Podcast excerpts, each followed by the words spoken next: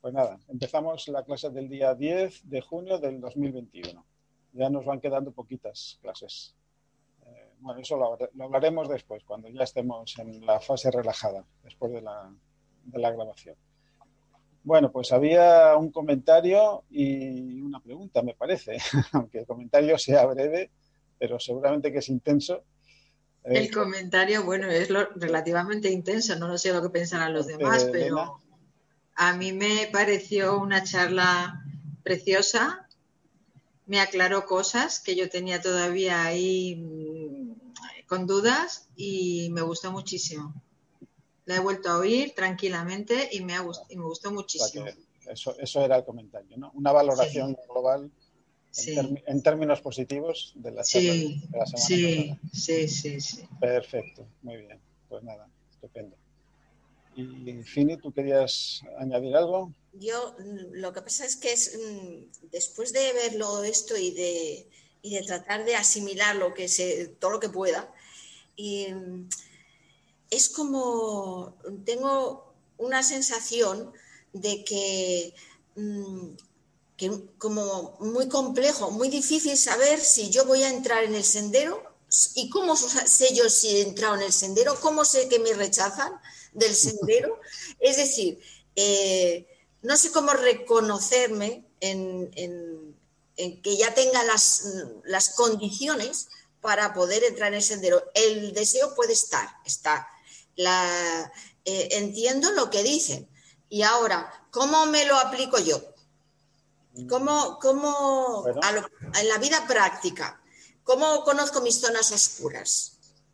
Pero eso, ya es una tarea tuya exclusivamente íntima, personal y privada.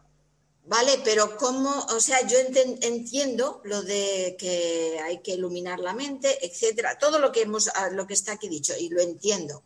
Y ahora digo, ¿y ahora cómo me lo aplico? Y ahora, ¿cómo sé yo si, si lo estoy haciendo bien o cómo sé si me han rechazado el del sendero o me van a rechazar, como siga así? Eso es.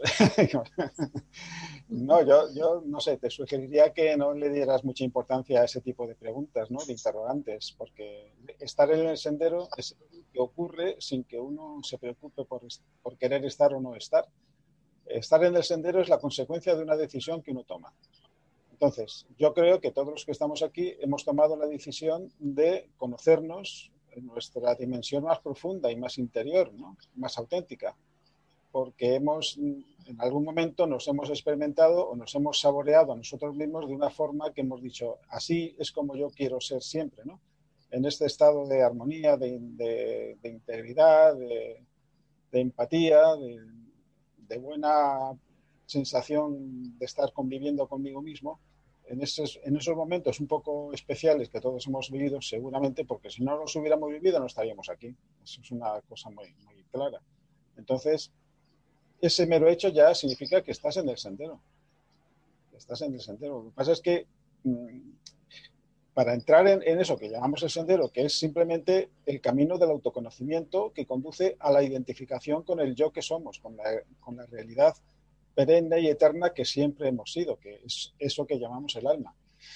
Mm, es algo que, que ocurre como consecuencia de una serie de decisiones que uno va tomando a lo largo de la vida y que tienen que ver con eso, con, el compromiso de ser cada vez uno más auténticamente uno mismo, de no transigir con los autoengaños, con, con contemporizaciones en relación a situaciones problemáticas que tenemos en nuestro entorno inmediato y que la vamos ahí como arrinconando, ¿no? como cuando metemos la basura debajo de la alfombra, ese tipo de cosas. Entonces, cuando uno toma esa decisión, ese compromiso ante uno mismo de llegar al fondo de tu propia realidad, de ampliar esa vivencia que en algún momento todos hemos tenido de nuestra propia realidad con más intensidad, con más lucidez, con más armonía interior, entonces esa es la mejor prueba de que estás, de que estás en el sendero. No sé si con esto te, transmito alguna idea. Eh, vale, yo tu, cuando tuve la, eh, la, experiencia en Santo Domingo, mm. eh, que hablábamos de esto, yo te lo he comentado en alguna ocasión, eh, yo tuve esa, como esa sensación de que saboreaba lo que podría ser eh, un poquito la luz del alma, porque hacíamos unas meditaciones, que, unas visualizaciones, y yo lo, lo, chupé, me lo empapé. Y cuando salí de Santo Domingo, porque me tuve que venir a España, como que se cerró ese capítulo y no he podido, como ahora con esto que tú nos estás enseñando, claro, me, va abriendo otra vez a esa idea que yo, a esa sensación que yo tuve y que yo percibí. Pero como que bueno, quizás es que es muy pronto, todavía me falta algo, no sé lo que es. Me falta eh, esa sensación de percibirlo otra vez. Y no he podido. Pero tú tienes la... Bueno, Paqui, sí, querías decir algo. Yo, con respecto a lo que dice Fini, la reflexión que yo he tenido sobre mí misma pues al principio decía, bueno, yo, que, yo no estoy en el sendero, yo que voy a estar. Y luego dije, pues caray, va a ser que estás, porque es que el estarme viendo tantísimas cosas y el estar siendo consciente y dándome cuenta de, de, tanto y tanto, digo, pues va a ser que es que mm, va a ser que es que estás, porque es que estás, estoy siendo mucho más consciente de, de donde no estoy llegando y de lo que tengo que hacer y de dónde me tengo. Y entonces me vino, me vino esa reflexión. la, mejor. El hecho, el, hecho, el hecho de verme, de estarme viendo a mí, mm, observándome, con tantas cosas que tengo que rectificar, siendo consciente de tanto, entonces fue lo que me dije, digo, pues va a ser que, sí que estás entrando y que sí que estás, porque estás viendo, eh, o sea, yo antes vivía de otra manera y, ahora pues, me, me mira a mí misma.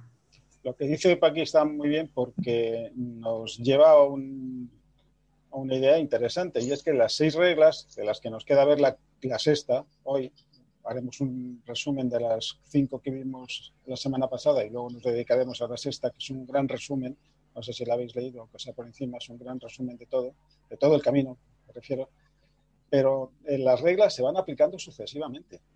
no necesitamos cumplir con las seis reglas para estar en el sendero. Se empieza cumpliendo la primera. ¿eh? Cualquiera de vosotros que se, que, que se vea reconocido en la primera regla que dice la, la tengo aquí delante y os la, voy a leer. Dice, el camino se recorre a la plena luz del día, la cual es proyectada sobre el sendero por aquellos que saben y guían. Nada puede ocultarse y en cada vuelta de ese, camino el hombre debe enfrentarse a sí mismo. la primera, el primer síntoma característico y evidente de que uno está en el sendero es que tomas conciencia de una manera más lúcida de cuál es tu zona oscura. Lo cual no quiere decir que ya sepas cómo resolverla, ¿no? Simplemente tomar conciencia lúcida de que hay zonas oscuras en tu casa personal y de que ya no lo puedes eludir, de que tienes que enfrentarlas, aunque en muchos casos no sabes cómo, a lo mejor, pero tienes una conciencia clara y ya de manera que nadie te va a engañar, ni tú mismo, de que hay zonas oscuras en tu, en tu casa. Y las has descubierto porque has entrado en un espacio luminoso, la primera consecuencia de entrar al sendero es que irrumpe la luz en tu casa. entrar al sendero es como abrir las, persianas, subir las persianas de la casa, Entonces, al subir las persianas, de repente entra mucha más luz de lo que antes había.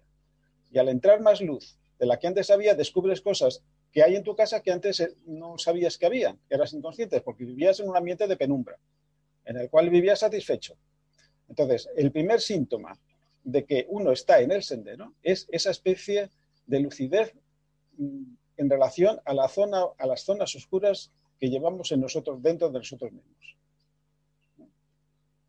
Ese es, el primer síntoma. es, una cosa muy, en el fondo, muy sencilla.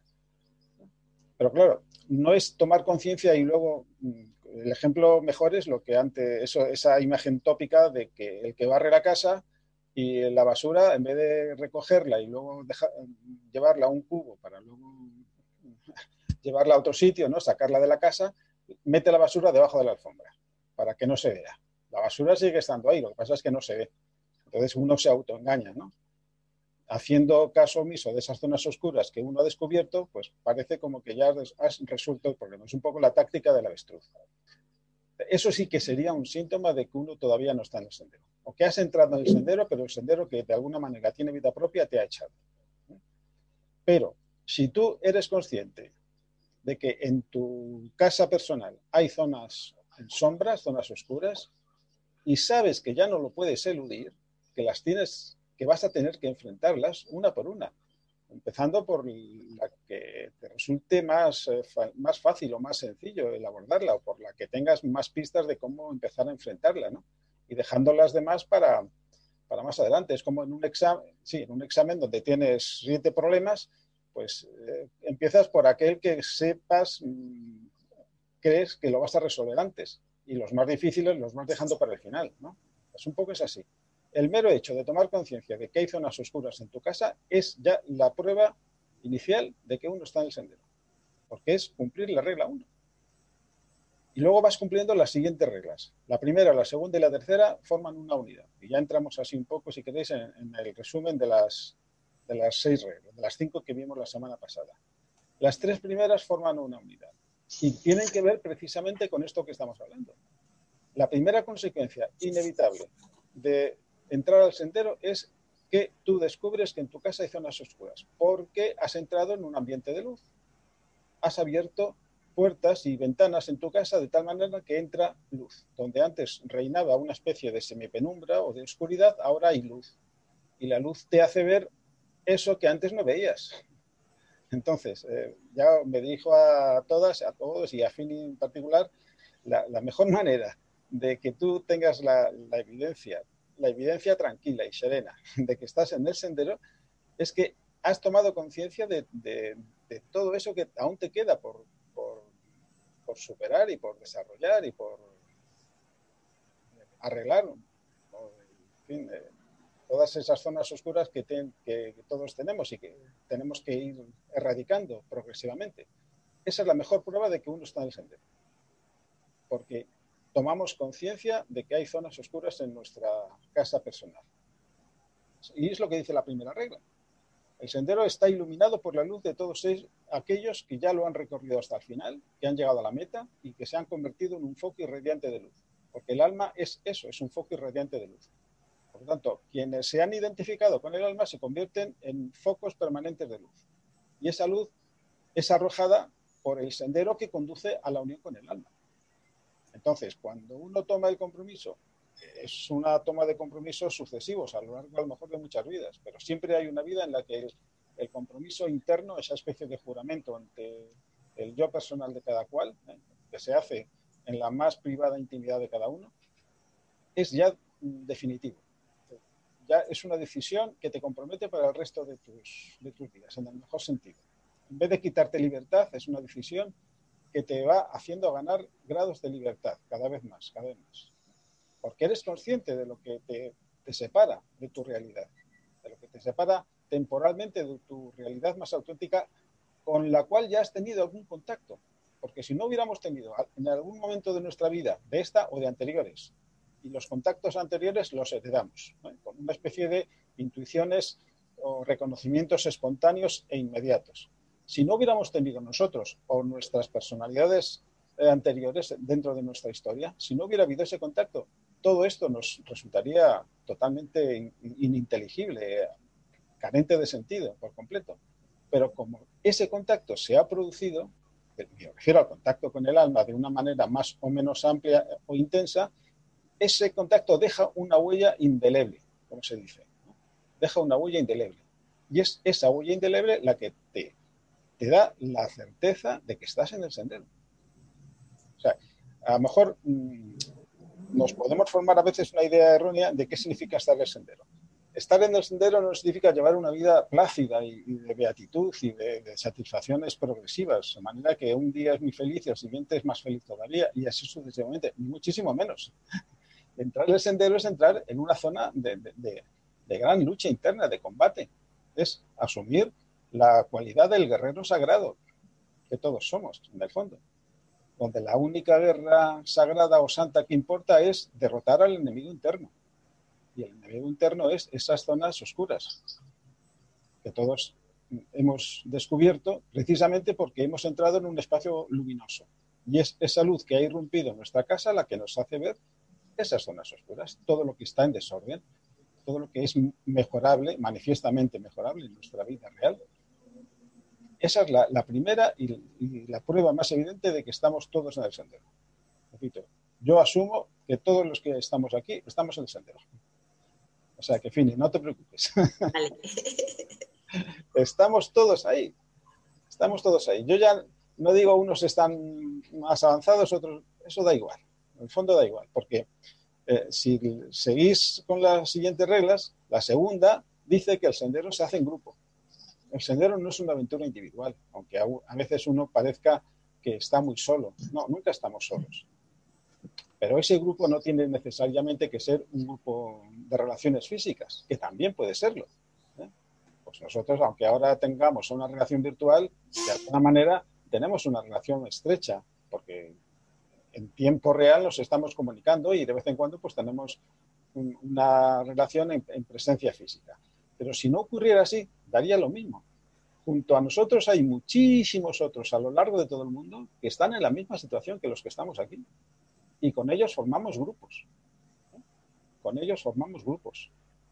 Y esos grupos se van eh, formando también por afinidades de, intereses, porque las almas vibran en determinadas frecuencias y hay vibraciones que entre ellas son más inmediatamente afines y ahí se forman grupos de manera más espontánea y hay otras almas que vibran en otras frecuencias, por lo tanto forman otro tipo de grupos, pero nunca entre almas existe la más mínima separatividad. Eso también lo hemos dicho y es algo que interesa recalcar. Entre las almas no hay separatividad ninguna, no hay rivalidad, no hay competitividad, no hay envidias, no hay recelos, no hay maledicencias, absolutamente nada de eso. Y eso lo dice eh, la segunda regla, si, si os acordáis. Dice, la leo, en el camino lo oculto es revelado. Cada uno ve y conoce el lado oscuro del otro. Sin embargo, a pesar de esa gran revelación, no es posible volver atrás, despreciar a los demás ni vacilar en el camino el camino va hacia el día. O sea, que otra consecuencia inevitable de entrar al sendero es que no solamente tú ves eh, tu lado oscuro o eres consciente de tu lado oscuro, sino que eres consciente del lado oscuro de los demás con los que compartes el camino. Pero eso no te lleva a sentirte ni superior ni inferior. ¿no? Eso te lleva a sentir una especie de solidaridad eh, propia de los que caminan juntos. la solidaridad propia que se genera entre aquellos que caminan juntos porque tienen una misma meta. Aunque la meta sea individual, que es fundirse con el alma de cada uno, esa decisión hace que se forme un grupo de manera espontánea entre todos aquellos que han tomado esa misma decisión. Eso es algo inexorable. El ejemplo que os puse, es muy elocuente, es todos los que han tomado la decisión de tomar un vuelo a una misma hora en un mismo en una misma compañía, pues se van a encontrar en el avión. Los que han reservado en Bechan, en el mismo restaurante a la misma hora, se van a encontrar, etcétera, etcétera, etcétera. Entonces, todos los que hemos tomado en algún momento la decisión de encaminarnos hacia nuestra realidad profunda, nuestra verdadera identidad, que es eso que venimos llamando el alma, ¿eh? para simplificar, pues nos vamos a encontrar inevitablemente, ya sea en presencia física o en presencia de energías sutiles, da igual.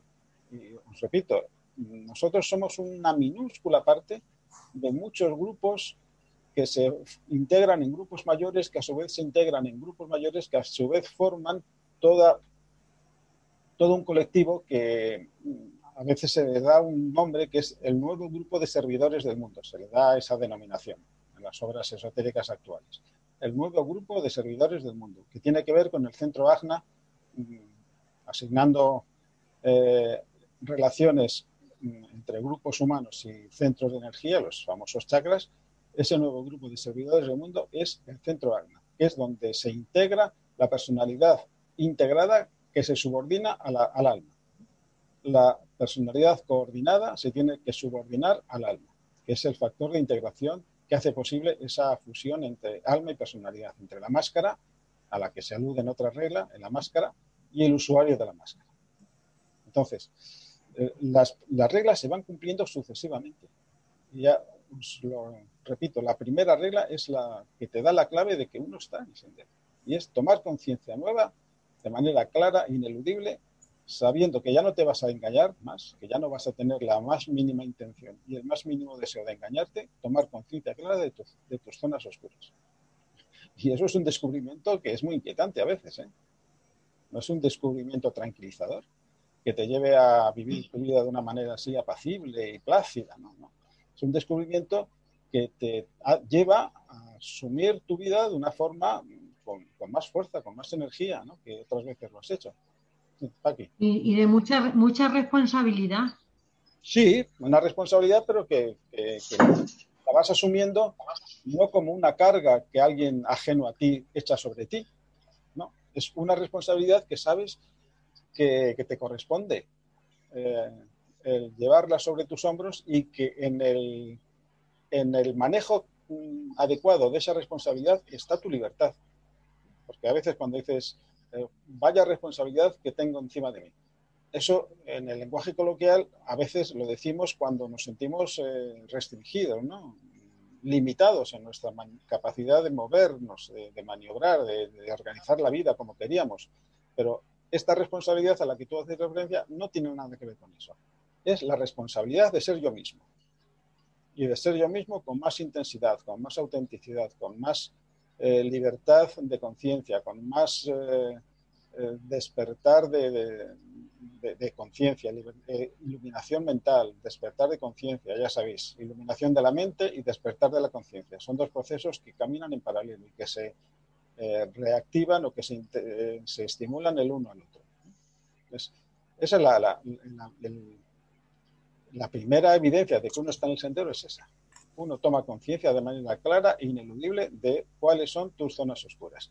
Y no solamente las tuyas, sino la de aquellos con los que compartes el camino. Y saber que tú ves el lado oscuro de los demás y que los demás ven tu lado oscuro, eso no te lleva ni a complejo de inferioridad, ni a complejo de superioridad, ni, ni a sentirte mejor, peor o diferente a nadie, no.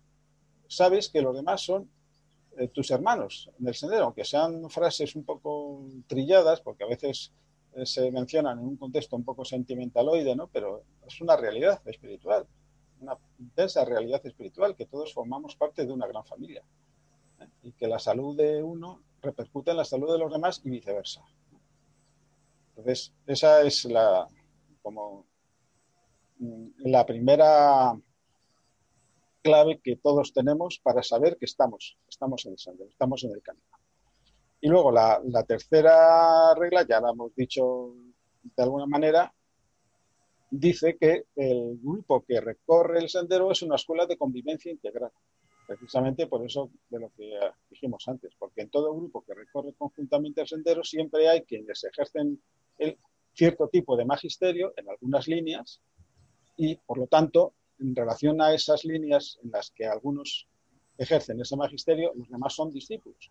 Pero en otras líneas, quienes eran discípulos se convierten en maestros porque han avanzado más, han resuelto problemas que otros todavía están intentando resolver. Y en relación a otro tipo de, asuntos, de líneas de desarrollo, pues nos reconocemos como formando parte de, un nivel de desarrollo parecido unos a otros. O sea, todos somos simultáneamente maestros, discípulos y condiscípulos. Eso es lo que dice la, tercera regla. Es una escuela de convivencia integral donde vamos erradicando eso a lo que me refería yo antes, complejo de superioridad o complejo de inferioridad. Pensar que uno es intrínsecamente mayor o mejor, inferior a cualquier otro compañero de sendero. Eso es algo que se erradica de manera definitiva y total. Somos todos compañeros de, viaje, como se dice en, esa frase que a veces se trivializa mucho, pero es así, compañeros de viaje. Y entre compañeros de viaje se genera una gran solidaridad. Claro, siempre que los compañeros de viaje estén a la altura del viaje. Todos seguramente hemos tenido la experiencia de embarcarnos en viajes con compañeros donde no había armonía, Seguro que eso nos ha ocurrido a todos, ¿verdad? Hemos tenido experiencias de viajes, excursiones o lo que sea, eh, con grupos donde hay desarmonías. Entonces, no hay nada mejor para que surjan las desarmonías de un grupo que hacer un viaje juntos. No sé si os, ha pasado eso. Porque hay grupos de amigos que se reúnen de vez en cuando y se reúnen para pasarlo bien, ¿no? Para irse de copas o para lo que sea, ¿no? Para ir al cine o para divertirse en el sentido que sea, ¿no? Y bueno, pues todo el mundo esté muy amigo de los demás y, muy bonito todo y, y, muy bien. Pero al final cada uno se va a su casa con sus problemas. Pero en un viaje juntos estás conviviendo las 24 horas y ahí surgen las desarmonías y, las desavenencias. Seguro que habéis tenido esa experiencia. Yo por lo menos la he tenido y yo creo que, todos la hemos tenido. En un viaje o en una experiencia en común de personas entre las cuales mm, no existe ese compromiso común ¿eh? de erradicar tus zonas oscuras y de no juzgar al otro por las zonas oscuras que puedes ver, porque no hace falta estar en el sendero para ver el lado oscuro de los demás. Pues algo que también conviene decir. Que haya una regla. La misma, la misma familia, Juan Luis. Sí, la familia es un ejemplo clarísimo, ¿no? Porque con la familia estás conviviendo por, razones obvias, ¿no? Continuamente. Pero mm, lo que os iba a decir es que no hace falta estar en el sendero para ver el lado oscuro de los demás, porque eso nos ocurre continuamente, o para que alguien vea nuestro lado oscuro. La clave, la clave es cómo reaccionamos ante, ese, ante esa revelación. Si yo veo el lado oscuro de un compañero de, viaje, de vida, ¿no? con el que tengo una cierta interacción, la que sea, y reacciono de tal manera que o bien mm, reacciono en modo de juzgar, ¿eh? le juzgo, le juzgo, y me, creo en la, en la, obligación de corregirle, de, de afearle, si me permitís la expresión, de afear su conducta en determinados aspectos, si incurro en esa tentación, es evidente que no estoy en sendero. Porque percibir el lado oscuro de los demás y, e incurrir en la tentación de juzgarle es la prueba de que tú no estás. Cuando descubres el lado oculto de los demás y no juzgas, no juzgas, sino que comprendes que el otro está en la misma situación en la que tú estás, porque tú sabes, eres consciente de tu lado oscuro. Y no te juzgas a ti mismo, no te castigas, ni tampoco tratas de, olvidarte de, eso, ¿no? De eso, de meter la, basura debajo de la alfombra, ¿no? Sabes cuáles son tus zonas oscuras y sabes que las tienes que enfrentar, una por una, en el orden que, que mejor sepas hacerlo, pero sabes que no puedes eludir ni debes eludir ninguna de esas zonas oscuras. Esa sí es la, reacción propia de alguien que está en el sendero. No juzgar al otro. Si los demás te juzgan, pues ya eso es una responsabilidad del que te juzga. Pero si tú sabes que alguien te está juzgando en el sentido que sea por un fallo tuyo, y si tú respondes de la misma manera, o respondes a la defensiva, entonces tú te sales del sendero en ese momento, porque estás reaccionando en un modo que es incompatible con la actitud del sendero. La actitud del sendero es no juzgar al otro, porque sabes que el otro ha tomado la misma decisión que tú has tomado. Por lo tanto, sabes que tú tampoco vas a ser, juzgado por. Y eso es lo que genera el compañerismo del sendero. El compañerismo de todos los que integran un bien, un grupo que conjuntamente recorren ese sendero, ese camino que nos lleva hacia nuestra verdadera realidad. Entonces, eso me interesa. Y si de momento, juzgo y luego me doy cuenta que estoy juzgando, o sea, si de, momento me viene la situación y, me pongo ahí y luego me doy cuenta que estoy juzgando, es que es que es muy complicado, ¿eh? Bueno, claro, pero lo importante es lo que acabas de decir, me doy cuenta de. lo malo sería que no te dieras cuenta o que te dieras cuenta y no le dieras importancia. Y bueno, se lo tiene merecido. Por decir una frase, ¿no? Eh, eh, esos son matices, matices que hay que tener en cuenta. Cuando uno dice no juzgar, es no juzgar, es no, no exponerle, no criticarle, no denigrarle, no ridiculizarlo, no, en fin, se podrían decir muchas actitudes posibles ante el, el lado oscuro de los demás, igual que los demás podrían tenerlo hacia nuestro propio lado oscuro, ¿no?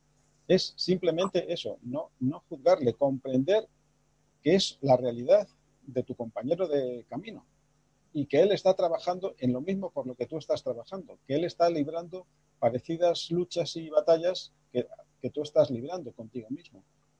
Y es esa conciencia de haber tomado todos la misma decisión la que genera la solidaridad y el compañerismo del, sendero, del grupo que recorre el sendero. Y claro, puede ocurrir en un momento dado que uno tenga pues una debilidad, como se dice, ¿no? Y en un momento dado pues hagas un juicio de valor sobre una persona. Pero si te das, con, te das cuenta inmediatamente, tú, tú misma lo has dicho, todos en algún momento dado hacemos, decimos algo que luego enseguida reflexionamos, meditamos y decimos, mm, podría haber actuado de otra manera, mejor. Bueno, ese mero hecho, ese acto de reflexión, autocrítica en el sentido positivo del término, pues es compatible con el sendero, naturalmente que sí.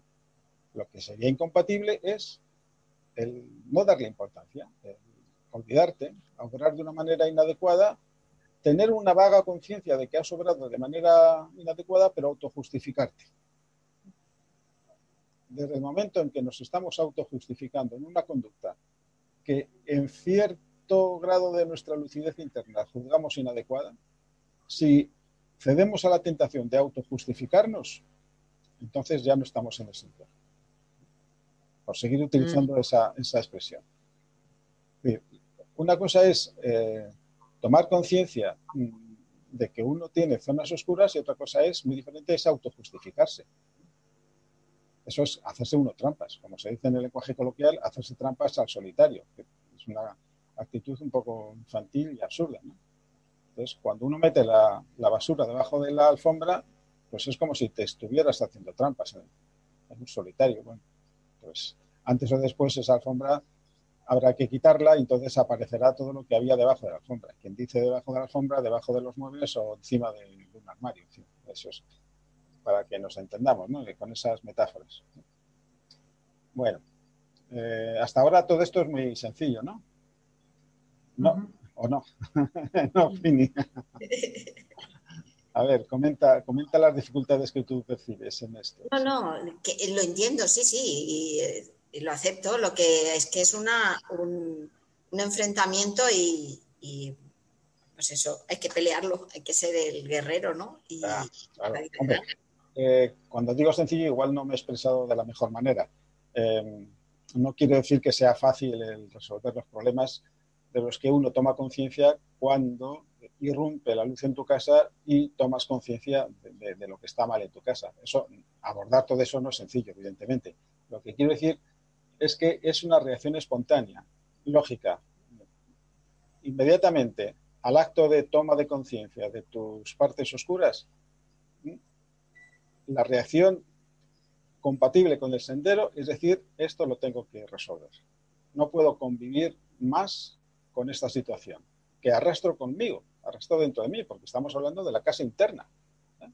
La casa interna, no es la casa externa en la que uno vive, es la casa interna, nuestro espacio subjetivo, nuestro espacio mental. Porque ese espacio subjetivo se genera porque tenemos una mente individualizada. Es así de sencillo. La subjetividad es propio, es la consecuencia inevitable de poseer una mente individualizada. Los demás reinos de la naturaleza, especialmente los animales, que son los que se nos acercan más a nosotros en su tipo de vivencia, no poseen una mente individualizada. Lo cual no quiere decir que no tengan una vida psíquica. Claro que sí, la tienen y tienen sus, instintos emocionales, sus momentos de satisfacción, de peligro, de placer, de dolor. Pero no tienen esa conciencia de una subjetividad interna de una casa interior, de ser ellos una unidad de conciencia diferente de otras unidades de conciencia. Se sienten integrados con el resto de su especie y con el territorio dentro del cual se desarrolla su vida. Y eso es válido para todas las especies. Da lo mismo que sean leones, jirafas, eh, gacelas o cualquier animal, está integrado en su territorio y está integrado en su especie. Y vive una vida plenamente identificada con, con el programa instintivo que define su especie y con la relación que tiene con el territorio, con su nicho. Esto creo que, como se llama en, biología, el, territorio en el cual las distintas especies desarrollan su vida, su nicho ecológico. Bueno, es así, es su estadio evolutivo. El nuestro no, es así, porque no somos animales, somos seres humanos. Y nunca hemos sido otra cosa que seres humanos. Lo que pasa es que para que podamos ocupar un cuerpo humano, ha sido necesaria una larguísima, larguísima evolución de la forma. Esto hemos hablado ya en otras ocasiones, una larguísima evolución de la forma a través del mundo mineral, mundo vegetal, mundo animal, que han experimentado los tres eh, átomos permanentes de la tríada inferior, eso ya es un tecnicismo de psicología sociológica que ya domináis, pero no, todos los que estáis aquí, me habéis hecho hablar tantas veces de estas cosas, eso ya lo domináis. Es la tríada inferior la que ha pasado por las etapas mineral, vegetal, animal. Pero la humanidad, la condición humana no radica en la tríada inferior, radica precisamente en la tríada superior, que es el polo espiritual de la manifestación de la moneda. El polo material de la manifestación de la moneda es la materia viviente que va adoptando sucesivas formas como consecuencia de que sobre ella incide el impacto de la tríada superior. Y es esa doble interacción espíritu-materia, espíritu-materia, que se da en tres etapas sucesivas, la vegetal y el animal, la que desemboca en la formación de un cuerpo. La formación de un cuerpo. En la casa, donde podemos vivir. Solamente cuando hay una casa habitable, el inquilino entra en la casa. Mientras tanto, no puede entrar. Lo cual no quiere decir que, que no sea consciente de que la casa se está construyendo. Claro que sí.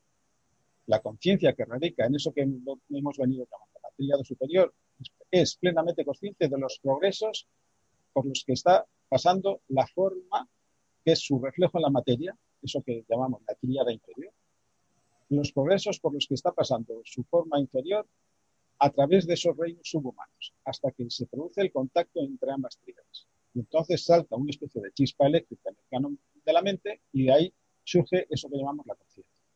La conciencia surge de la tríada superior. La conciencia siempre surge de la tríada superior, la tríada espiritual. La manifestación triple de la mónada, la esencia.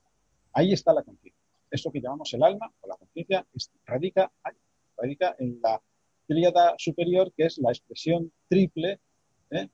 de la trinidad implícita en la mónada. Ya os he dicho algunas veces que la mejor representación geométrica de la mónada es un círculo con un triángulo equilátero inscrito en este. El vértice superior es eso que llamamos la voluntad. El otro vértice a la derecha, por ejemplo, es eso que llamamos el amor y la sabiduría, el segundo aspecto. Y en el vértice de la izquierda está eso que llamamos la mente abstracta, la mente creadora, la creatividad. Por eso decimos que todo ser humano es un átomo de vida consciente y creadora.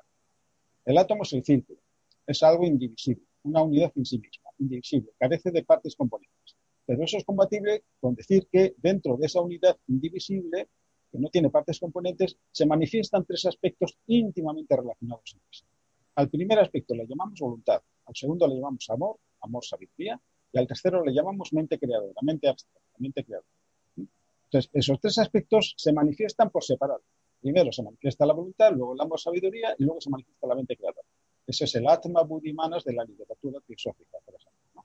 O los que estáis en Kabbalah, que soy la gran mayoría, Keter Jochmavita. La corona, la sabiduría y, la inteligencia. Esa es la tríada superior. Y ahí está la ¿Y qué es lo que está en el, reflejo material de la, de superior? Pues está la materia prima, la materia viviente, que va avanzando, que va progresando como consecuencia del impacto que sobre ella ejerce la tríada superior y es lo que hace que esa tríada inferior vaya pasando por la experiencia mineral, por la experiencia vegetal y por la experiencia animal. Pero es esa tríada inferior la que pasa por esas experiencias, no es la conciencia humana, la cual está a la espera de que se forme un cuerpo humano. Que se forme un cuerpo humano es una cosa absolutamente extraordinaria. Ya eh, alguna vez hemos mencionado esa leyenda del mundo indo-budista, porque en las dos tradiciones se da, de que eh, se dice, eh, la probabilidad de tener un cuerpo humano, o mm, empieza de otra manera, tener un cuerpo, tener un cuerpo humano es un acontecimiento tan, tan afortunado como sería el hecho de que una tortuga que navegara por los océanos del mundo, al levantar la cabeza, encajara perfectamente en una pequeña anilla que también está flotando por los océanos del mundo. eso, por cálculo de probabilidades, la probabilidad de que eso ocurra sería infinitesimal, ¿no?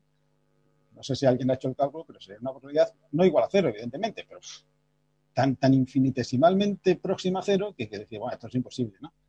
Bueno, eso es una metáfora, una especie de, hipérbole, creo que se llama así, hipérbole, ¿no? Esa figura. Si no, José me, puede corregir. Una especie de hipérbole, está bien.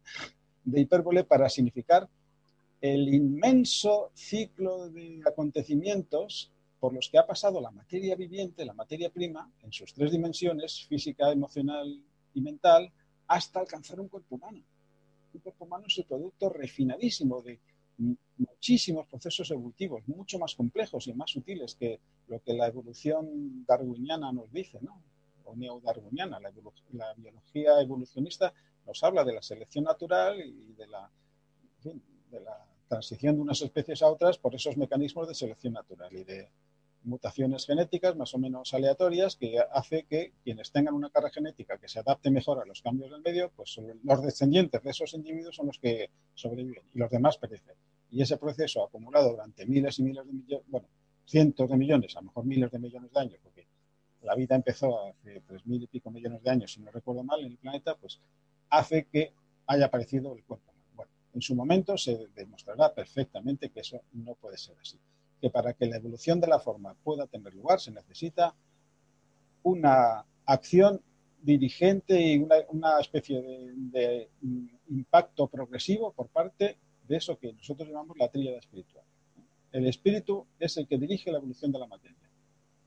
La materia, sin la acción impactante del espíritu sobre ella, sería por sí sola incapaz de dar un cuerpo humano, de generar un cuerpo humano. La mera selección natural, con todos los procesos que implica esa expresión, sería, es absolutamente incapaz de dar eh, como fruto un cuerpo humano con toda su extraordinaria y complejísima y maravillosa complejidad que tiene su estructura. Bueno, ese es otro tema, no me quiero más eh, enrollar por ese camino porque entonces no decimos, no, no, vamos a acabar lo que hoy queríamos decir. Bueno, entonces, eh, las tres reglas primeras, ya las hemos hecho un resumen, todas ellas se basan en esa evidencia de que lo primero que ocurre cuando entramos al sendero es tomar conciencia de que en nuestra casa hay zonas oscuras que ya no podemos eludir, con las que no podemos ya contemporizar ni transigir, sino que hay que enfrentarlas en el orden adecuado que sea, a medida que nos vamos capacitando y nos vamos sintiendo fuertes y capaces de resolver todos esos conflictos que todos tenemos en nuestro espacio interior, en esa misma medida vamos haciendo la luz plenamente en nuestra casa. Y al final, cuando nos identificamos con ese ser que es quien somos, al cual venimos llamando alma, pues entonces somos un ser de luz, íntegramente. Somos íntegramente un ser de luz. Bueno, entonces, luego venían las otras dos reglas que formaban una unidad, la cuarta y la quinta. En la cuarta se nos dice lo que hay que evitar. Bueno, no sé si compartir la. Voy a compartir el enunciado de las reglas para que todo lo tengamos a la vista. Lo estáis viendo, ¿no? Sí. Las reglas del camino. Vale. Ya hemos visto las tres primeras. En la cuarta, ¿qué se nos dice? Pues las cosas que hay que evitar. Entonces, hay tres cosas que hay que evitar. Primera, un capuchón o velo que oculte su rostro a los demás. Un cántaro que solo contenga agua para sus propias necesidades y un bastón sin callado rápidamente, porque ya lo vimos con bastante detalle la semana pasada, el capuchón es la máscara que oculta el rostro del alma. La máscara puede ser opaca o transparente y a lo largo del proceso evolutivo, esa máscara o capuchón, como dice ahí, capuchón o velo, se va haciendo cada vez más transparente hasta que empieza a revelarse el rostro del alma. Entonces, si uno lleva una máscara eh, que no revela en una mínima medida el rostro del alma, el verdadero rostro que tenemos, entonces tú no puedes entrar al sendero. Luego, el tema del cántaro. ¿Qué es el cántaro? Que, eh, ¿A qué se refiere eso? Bueno, se refiere a que si yo solamente estoy preocupado de mis propias necesidades, pues en esa excursión simbólica yo llevo una cantimplora o un cántaro con el agua que necesito para mí y las necesidades de los demás no me importan. Eso es otra prueba de que todavía esa persona no está preparada para entrar al sendero. Es decir, solamente cuando se ha activado la voluntad de servicio, que es la naturaleza propia del alma, la actitud espontánea del alma es servir, servir, irradiar su propia naturaleza hacia el, espacio y hacia la zona de influencia que a esa alma le corresponde vivir, o en la, que en la cual esa alma está desarrollando su vida. Y eso es lo que se quiere significar con esa imagen, un cántaro que solo contenga agua para sus propias necesidades. Y luego lo del bastón sin callado, que es una expresión un poco más críptica, pero que ya la dilucidamos perfectamente la semana pasada. El callado es esa forma del báculo que eh, resulta de unir con una línea continua los siete puntos de energía que llamamos centros de fuerza o chakras, que están situados en los tres cuerpos sutiles, o sea, el mental, el astral y el etérico. Entonces, cuando unimos esos siete puntos, pues se forma el perfil de un bastón con callado, donde la curva superior del callado está dada por la semicircunferencia que se forma cuando bajo del coronario al centro que está situado en la frente, el ajna chakra, ¿eh? y de ahí vuelvo a bajar hasta el centro laringio, que está situado justamente detrás de la garganta. Y de ahí bajo en vertical por el centro cardíaco, el centro plexo solar, el sacro y el centro básico, que es la parte vertical del bastón. Un bastón profano es simplemente eh, el que llevaría alguien que todavía no ha activado suficientemente los dos centros de la cabeza. El centro acna se activa en la medida en que se integra la personalidad y a su vez esa personalidad integrada se va subordinando al alma. Si esa, mm, ese proceso de, subordinación de la personalidad al alma, o sea, del, del capuchón al rostro, no se ha producido suficientemente, entonces no hay callado que valga. Es un bastón profano no existe ese báculo, esa curvatura superior del bastón. Hay que diferenciar entre el bastón profano y el bastón sagrado. El bastón sagrado tiene que tener siempre ese báculo, o lo que se llama el callado, esa curva superior. Bueno, y luego en la regla quinta, pues nos dice lo que hay que llevar. La regla cuarta dice lo que no hay que llevar y la regla quinta lo, lo que hay que llevar. Entonces, son cuatro cosas que se dividen en las dos primeras y las dos últimas. En las dos primeras, ¿qué tenemos? Tenemos dos focos de irradiación. Un foco de irradiación de calor que irradia hacia el exterior. Lo que dice, cada peregrino en el camino debe llevar consigo, debe llevar consigo lo necesario, un brasero para dar calor a sus semejantes. Y luego un foco de irradiación de luz, pero que ese haz de luz va dirigido hacia el interior. Y lo dice claramente una lámpara para iluminar su corazón y mostrar a sus semejantes la naturaleza de su vida oculta. Esa lámpara dijimos en su momento que era eso que llamamos la mente, la, mente consciente. El correcto uso de la mente consciente, del yo mental, o el, correcto uso de la conciencia incorporada en la mente, y a esa conciencia incorporada en la mente es a lo que llamamos alma encarnada, la personalidad, el correcto uso de esa mente nos muestra tiene la virtud de revelarnos el rostro del alma. Es como una lámpara, la mente es como una lámpara que ilumina al usuario de esa lámpara. Y es el usuario de esa lámpara no es otro que eso que venimos llamando el alma. Ese centro de energía consciente llamado alma. Esa es una de las cosas que hay que llevar. Una lámpara, después el brasero para dar calor a sus semejantes significa que los vehículos a través de los cuales funciona la conciencia tienen que ser suficientemente buenos conductores del calor. El calor es el símbolo que en muchas tradiciones espirituales se utiliza para designar la irradiación del alma, la irradiación de ese ser espiritual al cual llamamos alma. Si las envolturas o los cuerpos mm, son refractarios a esa irradiación, hacia el exterior no trasciende nada, no hay calor que sientan quienes están junto a esa persona. Me refiero a un calor eh, espiritual, no me refiero a un calor físico, evidentemente. Para que el calor lo sientan las personas que conviven o que se encuentran en el área de irradiación de esa persona, las envolturas, la máscara, el capuchón que vimos en la regla anterior, tiene que ser suficientemente transparente, tiene que ser buen conductor, buen conductor de la irradiación del alma porque si no es buen conductor, pues entonces esa irradiación queda bloqueada, no se manifiesta hacia el exterior. eso está muy claro. Bueno, si en algún momento algo de lo que estoy diciendo suscita alguna duda, por supuesto que me lo, digáis. Y luego, hay eh, dos otros elementos en esta quinta regla que se relacionan entre sí, que tienen que ver con envoltorios, con objetos que contienen cosas.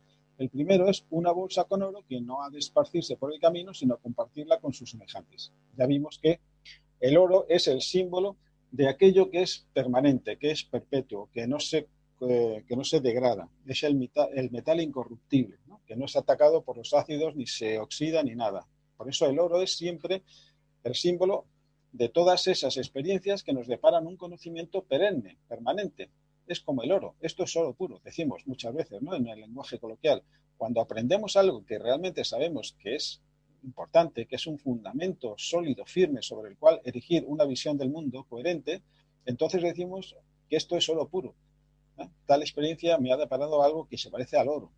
El oro es lo, más valioso, es, espontáneamente es el símbolo de lo que es valioso. Igual que el pan es el símbolo del alimento, ¿eh? por antonomasia, el oro es el símbolo de todo eso que es eh, incorruptible, que es permanente, que tiene valor en sí mismo.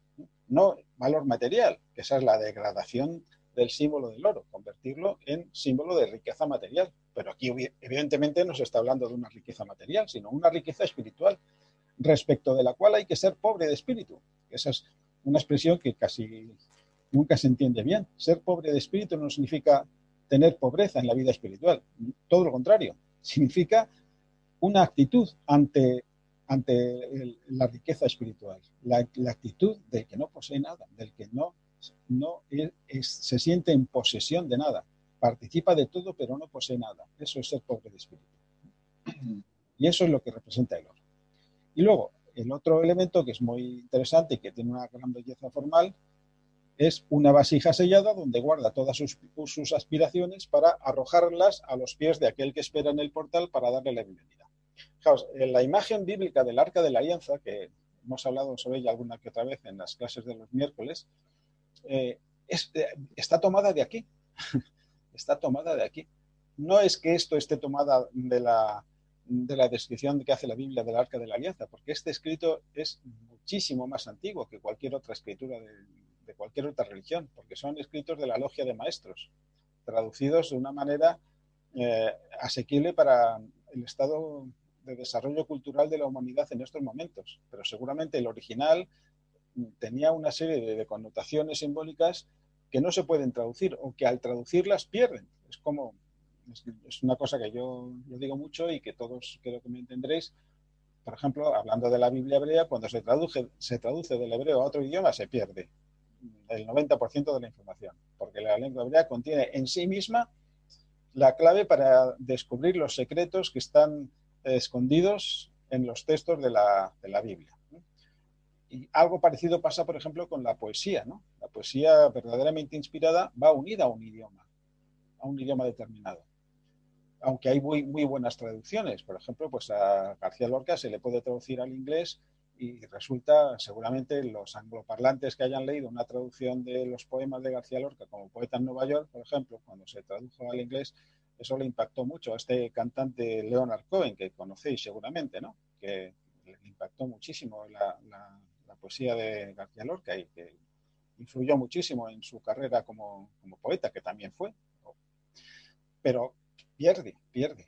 hay una magia inherente a la lengua que se pierde al traducirlo a otro idioma. Lo mismo pasaría con los sonetos de Shakespeare, por ejemplo, al traducirlos al español o al inglés o al, francés o al italiano o cualquier otro idioma que no sea el idioma original desde el que se, se, concibieron y se escribieron. Bueno, entonces, em, volviendo a lo de la vasija. Pues esa vasija es un contenedor herméticamente cerrado donde uno conserva todos los actos que, tienen que ver con ese compromiso, con ese juramento interno que uno hace ante su yo superior de perseverar en el camino y no parar hasta llegar al final del camino. Es algo parecido a un guiso que se está haciendo en el horno y que no podemos abrir el horno hasta que el guiso se haya completado, porque si lo abrimos malogramos el proceso de, de elaboración de ese guiso. Tenemos que tener el horno herméticamente cerrado. Bueno, pues ese símbolo de la vasija sellada que de ahí deriva el concepto del arca de la alianza, donde se guardan las tablas de la ley, por ejemplo, entre otras cosas, pero bueno, no vamos a detenernos en ese detalle ahora. Ese eh, símbolo está tomado de aquí, de este texto, que es mucho más antiguo que todas las escrituras sagradas. Bueno, entonces eh, ya hemos completado el resumen de las cinco reglas. No sé si queréis hacer algún comentario antes de empezar con la sexta y última que nos va a ocupar el resto de, la clase. ¿Queréis hacer algún comentario? no, aunque no, estamos en Kabbalah, pero sería el caporet la, vasija sellada sería el caporet. A ver, el, caporet o el propiciatorio, que, es como se traduce esa palabra hebrea, es eh, la tapadera de oro puro que cierra herméticamente el, arca. El arca de la alianza es, como una caja de zapatos al que le falta la tapa. La tapa es el, eso que es, se llama caporet, la palabra hebrea que se suele traducir como propiciatorio, en la cual están labrados, formando un único cuerpo con el resto de la pieza de oro, están labrados los dos querubines, que se están mirando uno al otro y al mismo tiempo mirando hacia abajo. De eso hemos hablado ya alguna vez. O sea que efectivamente, Paqui, es. Eh, pero no es eh, la vasija. perdón, Juan Luis, al mismo tiempo que que no te he oído. Eh, sí. Los querubines, al mismo tiempo. los querubines, si, leéis atentamente el, relato que hace el libro del Éxodo en el capítulo 25, exactamente, no sé qué versículo, pero bueno, por ahí andará, hacia el 20 y algo. Eh, si leéis atentamente la descripción que se hace de cómo se tienen que labrar los dos querubines de oro, se dice eso, que los dos querubines se tienen que, tienen que tener las alas desplegadas y tocándose las alas unas con otras y, tienen que hacer dos cosas que físicamente son imposibles de hacer. Primero, tienen que mirarse el uno al otro. Y al mismo tiempo, los dos tienen que mirar hacia abajo. ¿Veis ah. que eso, eso no es posible, verdad? Es que no había escuchado bien la, palabra y entonces no, el contexto se me perdió. Ah, pues, pues eso era. ¿eh? Entonces, esa es la mejor prueba de que cuando se habla de los querubines no se está hablando de una cosa física, aunque haya muchísimas representaciones y construcciones del Arca de la Alianza y muchísimas imágenes y reproducciones que se han hecho siguiendo minuciosamente las instrucciones que vienen en el libro del Éxodo de, cómo construir el Arca de la Alianza.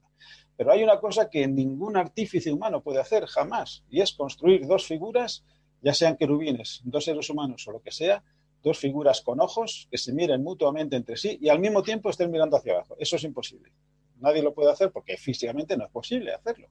Eso basta que cojáis, eh, cojáis una persona y eh, os propongáis eh, ese sencillo experimento.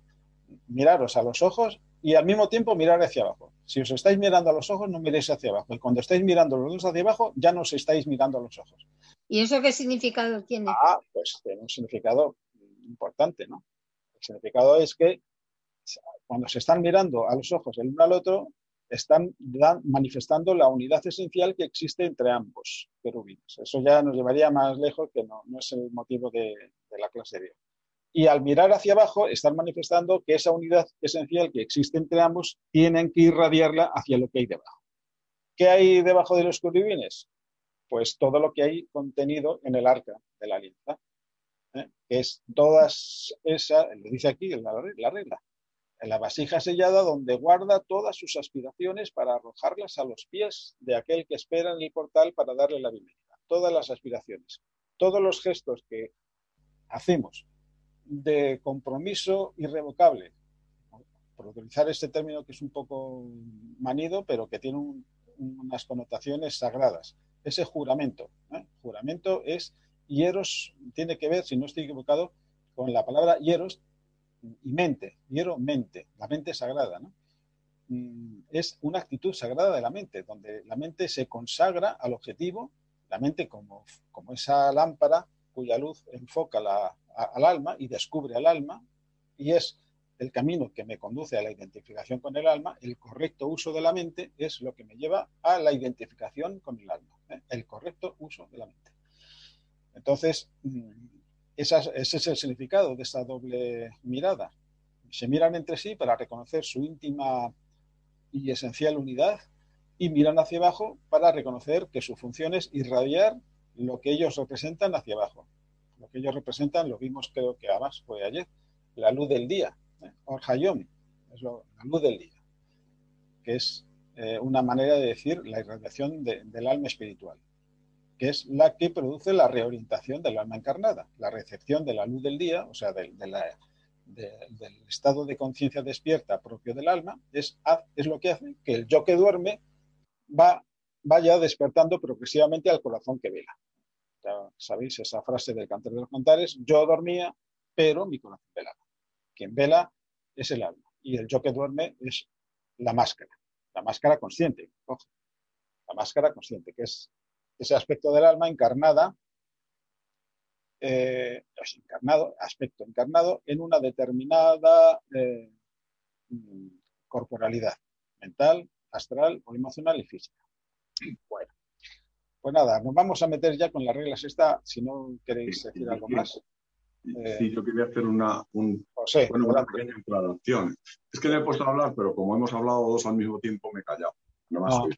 Cuando has hablado de la dificultad para la adquisición de un cuerpo humano, supongo que te refieres a la primera adquisición de un cuerpo humano, porque una vez que has adquirido un cuerpo humano, entiendo yo que pasas a formar parte del ciclo de las reencarnaciones. Claro, claro, claro. Y del cuerpo humano saltas a otro. Está muy bien hecha la puntualización. Gracias.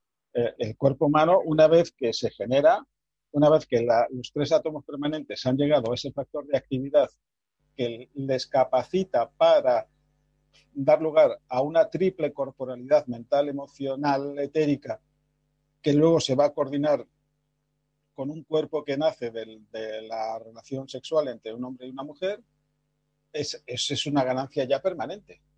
No, hay posible marcha atrás. Por eso, el primer error que se comete cuando se habla de la reencarnación, en, muchas tradiciones, eso ocurre tanto en el budismo exotérico como en el hinduismo exotérico como en el cabalismo exotérico. También hay cabalistas por ahí o instructores de Kabbalah, presuntos instructores de Kabbalah, que afirman tranquilamente que las almas, lo que ellos llaman la Neshama, puede adquirir una forma animal como castigo por una falta cometida o a veces una especie de pirueta mental verdaderamente curiosa como una forma de hacer el ticún, o sea, la rectificación que necesitan para liberarse de, esa, de, eso que hay que rectificar.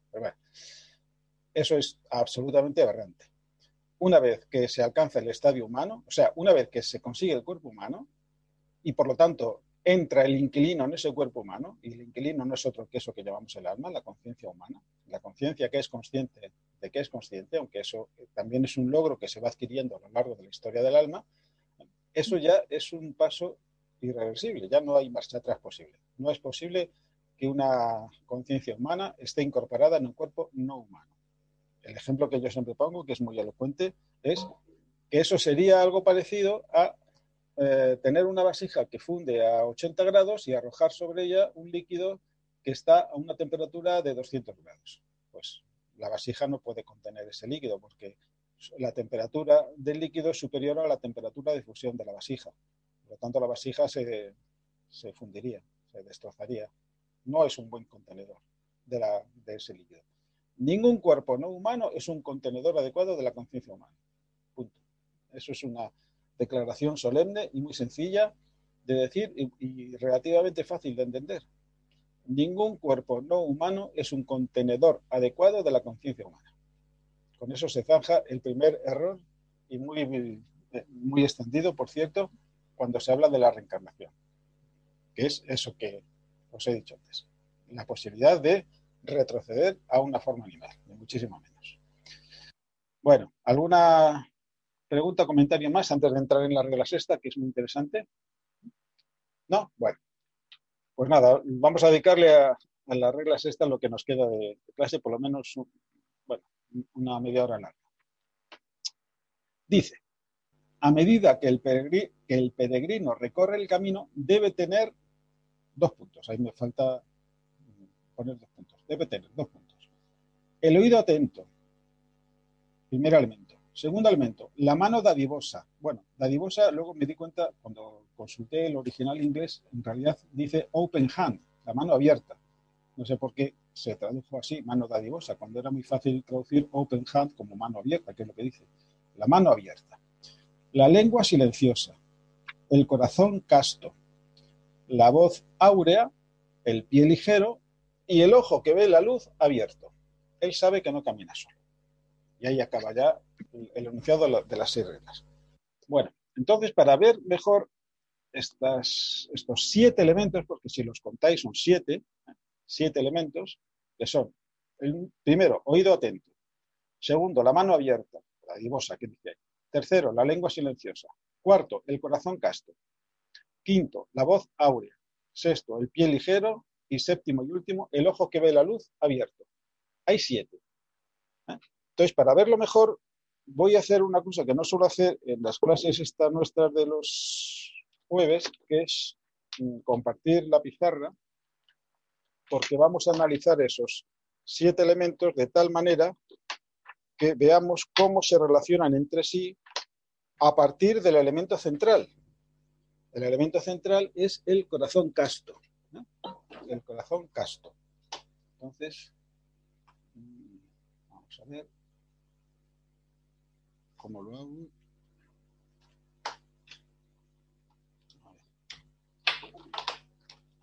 es que primero quiero utilizar el ratón para salir de aquí.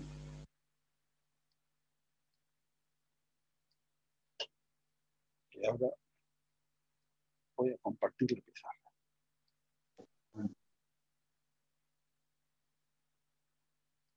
Estáis viendo la pizarra, ¿no?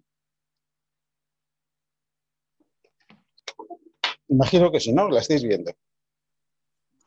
Sí, sí, está en blanco de momento. Claro, claro, está en blanco. Ah, vale, vale, vale. Todavía, No, todavía no he escrito nada. Perdón, me he precipitado. no, tranquilo. Entonces voy a poner siete puntos. Cuarto, quinto, seis y siete. Y voy a empezar por a escribir el, central, corazón casto. Porque a partir de, de este vamos a entender todos los demás. Corazón casto. El punto número uno era oído abierto. Lo voy a poner simplificado o resumido para que quepa todas las frases. Oído abierto, mano abierta. No, oído atento. Bueno, abierto y atento, vale, está bien. Y la mano abierta. Mano abierta. Me gusta la mano abierta. Dadivosa que pone ahí, pero ya os digo que es open hand, mano abierta. En la lengua silenciosa.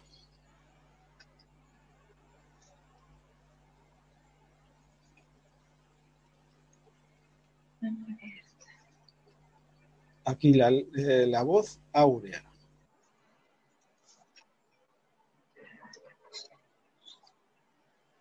El pie ligero. Pie ligero.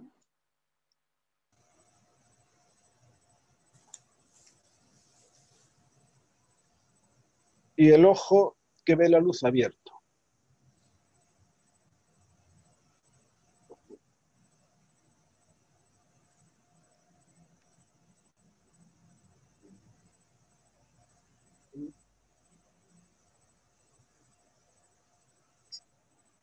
Bueno, pues ya está, los siete elementos. Entonces, ¿por qué he escrito en primer lugar el cuarto, el corazón casto? Pues porque de ahí se deriva la comprensión del resto, de tal manera que el primero se relaciona con el séptimo, el oído abierto se relaciona con el ojo que ve la luz abierto. Veis que en los dos casos se habla de la apertura, ya sea la apertura del oído o la apertura del ojo. El segundo se relaciona, la mano abierta se relaciona con el sexto, mano abierta con el pie ligero. Ahí la relación a lo mejor no es tan evidente, pero vais a ver que en el fondo es muy evidente. Y luego el tercero con el quinto, la lengua silenciosa con la voz áurea. Ahí sí que es evidente una relación, ¿no? En ambos casos tiene que ver con el habla, la producción de sonidos. La lengua, que es el elemento necesario para producir sonidos articulados, el, lenguaje, el habla, se relaciona con la voz áurea. Y en el centro está el corazón casto. Muy bien. Entonces vamos a empezar por esto, por el corazón casto. Y ahora os invito a que me digáis qué os sugiere esa expresión. La expresión corazón casto. Exotéricamente, eso que llamamos la castidad, pues no hace falta que que la expliquemos, ¿no? Todos tenemos una idea de cómo nos han inculcado esa virtud de la castidad desde un punto de vista puramente formal, exotérico, superficial, trivial, banal, ¿no? Pues es, eh, en el fondo, una represión en relación a una dimensión de la sensibilidad humana tan, tan profunda, tan amplia, tan intensa como es la sexualidad. Entonces, de eso no hace falta que hablemos porque todos tenemos una idea clara de qué se entiende desde un punto de vista convencional, formal, puramente, ¿eh? exotérico, eso de corazón casto o, la castidad. Pero no estamos en un contexto exotérico, estamos en un contexto totalmente esotérico. Siempre nos interesa el mundo interno de significados que da origen al mundo externo de acontecimientos y fenómenos. Eso es una buena definición de qué es lo esotérico. Es el mundo interno de energías causales o de significados profundos que originan el mundo externo de acontecimientos, de sucesos, de fenómenos, de formas, formas materiales, objetivas, del tipo que sea. Bueno, entonces es dentro o desde esa perspectiva esotérica como tenemos que comentar lo que significa el corazón casto. Y es ahora donde os invito de nuevo a que me hagáis alguna reflexión. Pues yo, yo, lo asociaría con, el alma un corazón que se identifica con el alma. Sí, pero eso es muy místico. Ay. No, no, es una crítica, ¿eh? No, no, no, no, no lo tomo como tal, ¿eh? Para nada yo cuando os digo un comentario esotérico eh, me refiero a algo que, por supuesto, contenga esa vibración de la mística, del lenguaje místico, que tiene que ver con eso que tú dices, el corazón que se identifica con el alma. Muy bien, eso es muy lírico, muy poético y está muy bien y es muy válido. Pero lo esotérico se compone de lo místico más lo científico. Más una descripción racionalmente. Es una, es una cualidad, una cualidad del corazón ¿no? ¿En qué consiste? ahí, está, ahí está la cosa. ¿En qué consiste esa cualidad? Yo creo que la, cualidad es, la, eh, es, puro, limpio, pero, eh, transparente. pero sigue siendo un lenguaje místico, perdón. Nada. Yo lo interpreto como un corazón abierto a los demás. está muy bien. Diría honesto. Está muy diría bien. honesto. ¿Perdón? ¿Aquí? Honesto sigue, seguís en el territorio de, los misticismos líricos. Que está muy bien, ojo, no, no, estoy criticando ninguno sí, pero no estamos dando con la tecla. Bueno, pero yo os doy pistas. A ver, a ver, otra más. Pues no, no, ya os lo he dicho. La interpretación esotérica combina y sintetiza de manera perfectamente complementaria esa sensibilidad mística, que, que, es la que estáis manifestando en los comentarios que habéis hecho, más lo que podríamos llamar la descripción científicamente exacta, rigurosa. Un iniciado es un místico y un científico al mismo tiempo. Es un científico que antes ha sido un místico y que luego ha sido un científico y que ha sintetizado su experiencia mística con su experiencia científica. Eso es un iniciado. Pues sería sano, sería sano, sería equilibrado. Nos, seguimos moviéndonos en el terreno de la mística. Perdonadme que me ponga un poco impertinente con esto de la... No, no, por favor, es la única forma de que consigamos averiguar qué es lo que pasa aquí. Claro, en el fondo es muy... Yo creo que es la, eh, esa capacidad de, dar o darse a los demás. Por eso digo abierto, corazón abierto, corazón, o sea, de darse, darse a nivel intrínseco. es lo mismo, es lo mismo. Servicio, totalmente. Eh, la, la, capacidad de servicio. Sí, pero sí, pero va más allá que eso. Vamos a ver. Antes hemos dicho, ¿qué es la castidad exotéricamente? Sí, eh, Jesús, ibas a decir algo, perdona. No, quería comentar que si podía ser algo así como un corazón en el que no se produce, digamos, un intercambio de sangre, un intercambio de, mm, digamos... Que no se produce un intercambio de sangre, no entiendo eso. Sí, ya que en el corazón pues eh, circula la, sangre, digamos, purificada y la sangre venosa. En donde No tiene nada que ver con eso. eso. son dos, es una realidad fisiológica que está muy bien, que tiene simbolismo también, lógicamente, ¿no? el corazón como centro distribuidor de sangre oxigenada al organismo y al mismo tiempo como centro regenerador de la sangre en la circulación pulmonar, cuando la sangre rica en CO2 y pobre en oxígeno va al pulmón y entonces vuelve otra vez al corazón, pero ahora ya como sangre enriquecida para que el corazón la mande al organismo, en la circulación sistémica. La doble circulación del corazón es una cosa interesantísima, que además tiene unas, unos eh, reflejos en, determinados pasajes de la Biblia que no corresponde ahora hablar de. Pero no, no va por ahí tampoco, Jesús. La clave está en comprender qué es la castidad. La castidad tiene que ver con la relación sexual. Claro. ¿Verdad? La castidad, en, un lenguaje convencional, sería la correcta relación sexual entre el hombre y la mujer, ¿verdad? Los esposos se dicen en una de estas eh, catequesis que se dan a los que se van a casar, creo que eso todavía existe, ¿no? No sé si los que se casan por la iglesia me parece que todavía, sí, sí, todavía un cursillo, un cursillo matrimonial, creo, ¿no? Yo como no me he casado no, he tenido esa, experiencia. Eso que te has ahorrado. Yo que cuando me casé no se daban. No se daban, bueno, pues eso, que, te, que, te, ahorraste. Pero mm, en esos cursillos se dicen, entre otras cosas, tópicos, detrás de tópicos, se dice que los, los esposos tienen que tener unas relaciones sexuales castas, que el objetivo de la sexualidad no es el placer recíproco, y complacerse del placer, sino es la procreación. Incluso se dice que el placer sexual puede ser un remedio para la concupiscencia, ¿no? para que, todo quede en casa, ¿no? toda esa pasión libidinosa y concupiscente que tiene el ser humano en principio, pues se pueda canalizar en el seno del matrimonio, claro.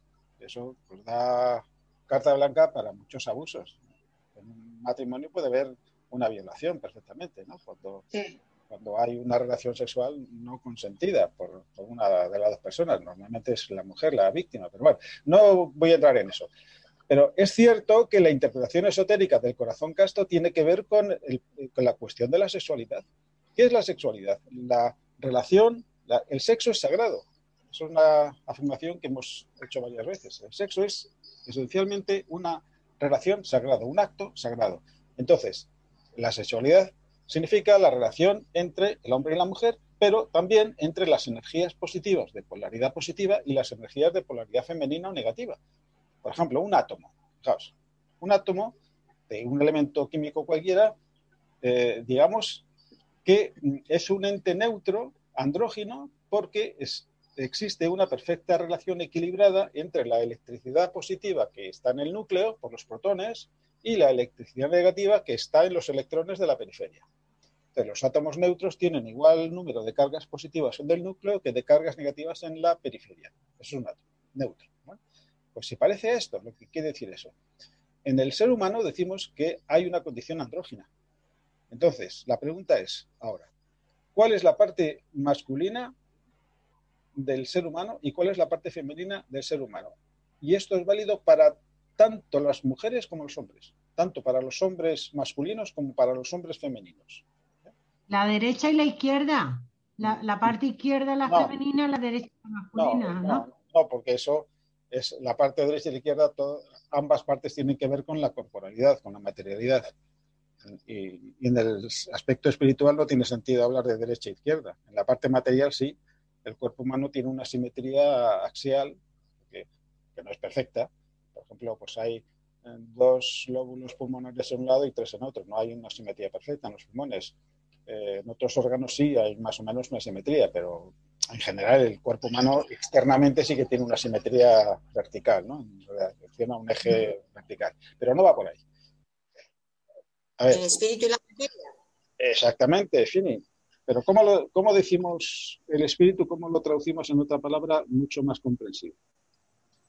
En vez de espíritu y materia, cuando hablamos del mundo manifestado, porque espíritu y materia son dos principios básicos de la realidad, es como la dualidad esencial, que dan lugar a un tercer elemento, que es la conciencia. Cuando el espíritu se, se relaciona íntimamente con la materia, una especie de coito cósmico, si queréis, eh, surge un tercer elemento que es eso que llamamos conciencia, el hijo, el hijo de la unión del padre y la madre. Padre Espíritu se relaciona íntimamente con la madre materia y de ahí surge, surge el hijo consciente. Pero traducido en términos más sencillos. Positivo y negativo. Sí, pero es lo que le decía antes a Fini. Traducido en, dos palabras muy sencillas que hemos utilizado muchas veces. Conciencia, cuerpo. ¿Eh? Conciencia, cuerpo. La conciencia es la parte positiva. Vamos a utilizar en vez de masculino y femenino, que son dos palabras que se prestan a veces a interpretaciones un poco, eh, a veces no correctas, vamos a utilizar positivo y negativo. Y si digo negativo, no me estoy refiriendo a una negatividad moral ni ética, ni muchísimo menos. Los electrones no son moralmente reprobables, ¿verdad? Porque sean eléctricamente negativos. Y los protones no son lo contrario, porque sean eléctricamente positivos. Hablamos de polaridad de la energía. Entonces, en todo ser humano hay una energía de polaridad positiva que es eso que llamamos la conciencia. Y, además hay otra polaridad de naturaleza negativa que es eso que llamamos el cuerpo. Lo propio de la conciencia es la percepción y lo propio del cuerpo es la sensibilidad, la capacidad de responder a los impactos. La sensorialidad radica en el cuerpo siempre. La sensorialidad es esa cualidad del cuerpo de responder a determinados impactos, ya sea la luz, el sonido o determinadas sustancias químicas o lo que sea. Entonces tenemos eh, la relación sexual que se establece en el seno de todo ser humano sin excepción es la que se establece entre la conciencia y el cuerpo. La conciencia es la parte positiva y, la, y el cuerpo la, o sensibilidad corporal es la parte negativa. Padre-conciencia está en permanente relación íntima, marital, si queréis, con la madre, madre cuerpo. Y eso es válido para todo ser humano, sea hombre o mujer. Y además en las 24 horas, incluso cuando estamos dormidos porque la conciencia actúa siempre a través de un cuerpo, que representa en ese momento la parte femenina o la parte negativa. ¿eh? Y cuando estamos en vigilia, pues tenemos la conciencia actuando a través de los cuatro cuerpos, el mental, el astral, el etérico y el físico denso. Y cuando estamos dormidos, el etérico y el físico se quedan en la cama, ¿eh? durmiendo, porque lo único que duerme es el cuerpo, la conciencia nunca duerme, pero la conciencia sigue manifestándose a través del cuerpo astral y el mental, que son los dos cuerpos del soñar aunque el astral, por ejemplo, en un momento dado, el mental se puede eh, desgajar o separar del astral y tener un sueño en el plano mental. Son los sueños más profundos, muy difíciles de recordar, precisamente porque se dan en un espacio-tiempo vibracionalmente muy alejado del espacio-tiempo físico. Por lo tanto, al aterrizar esa conciencia que actúa en el cuerpo mental, en el cuerpo etérico físico, lo más probable es que se borre. Esa no se produce la transferencia de información de lo que se ha vivido en el plano mental, sobre todo en el plano mental. Es mucho más fácil recordar los sueños astrales que los sueños mentales. ¿Por qué? Porque el sueño astral es ese sueño que se tiene cuando la conciencia actúa en el cuerpo astral como vehículo más denso. Como la distancia vibracional entre el astral y el etérico es mucho más pequeña que la distancia que hay entre el, etérico y el mental, es mucho más fácil recordar los sueños astrales sobre todo si son sueños que tienen un contenido emocional muy intenso, que es lo propio de la astralidad, lo emocional. Pero bueno, a, lo que vamos. La castidad es, esotéricamente hablando, ya os doy una especie de definición, la castidad, esotéricamente hablando, es la correcta relación entre la conciencia perceptora y la corporalidad sensible. La correcta relación entre la conciencia que percibe y la sensibilidad del cuerpo, que da lugar a la sensación percibida. ¿Esto suena? ¿Eh? ¿Os acordáis de la familia de cinco miembros que aparece en el Evangelio? En dos pasajes paralelos de Lucas y Mateo, donde se dice, se pone en el labio de Jesús esa frase que ningún teólogo ha sido capaz de, explicar nunca correctamente. Dice Jesús, eh, ¿pensáis que he venido a traer la paz? Pues no, he venido a traer la guerra y la división en el seno de una familia de cinco miembros, compuesta por el padre, la madre, el hijo, la hija y la nuera. Ya es la enésima vez que hablamos de este, de este pasaje del Evangelio. Bueno, pues ahí está la clave. ¿De dónde sale la nuera? En el mundo budista a la nuera se le llama los samskaras o formaciones mentales. ¿De dónde sale la nuera? La nuera sale. La identificación con la con la, de la identificación con la sensación percibida, ¿no? Exacto. La nuera es eh, la esposa del hijo, pero la esposa del hijo no viene desde fuera de la familia, que es lo que ocurre normalmente en una relación, en una familia normal. La nuera de la que estamos hablando es la eh, identidad nueva que adopta la hija cuando se convierte en la esposa del hijo, o la hermana cuando se convierte en la esposa del hermano. Es decir, traducido a nuestro lenguaje, cuando la conciencia perceptora se identifica con la, con la sensación percibida, se produce eso que llamamos el apego, la identificación errónea, el a la alienación de la conciencia, que es el yo, en el no yo. Cuando la conciencia se identifica con lo que no es ella, la relación entre el yo y el no yo, que es, conciencia-cuerpo, el cuerpo es el no yo. La yoidad, la identidad consciente, no está en el cuerpo, está en la conciencia. Esto es tan, tan, tan sencillo como decir que la identidad de un elemento químico no está en la periferia electrónica, está en el núcleo. Y esto hasta los que sois de letras lo entendéis, ¿no? La identidad de un elemento químico se define por el número de protones que hay en el núcleo. Con más o menos neutrones, eso da lugar a los isótopos que hay. Y luego los electrones, pues pueden estar los justos para equilibrar las cargas eléctricas del núcleo o no, porque puede ser un átomo que ha perdido o ganado electrones. Entonces se convierte en un ión, positivo o negativo, pero sigue siendo, como identidad química, sigue siendo oxígeno o fósforo o carbono o lo que sea, porque la identidad está en el núcleo. La identidad está en el núcleo.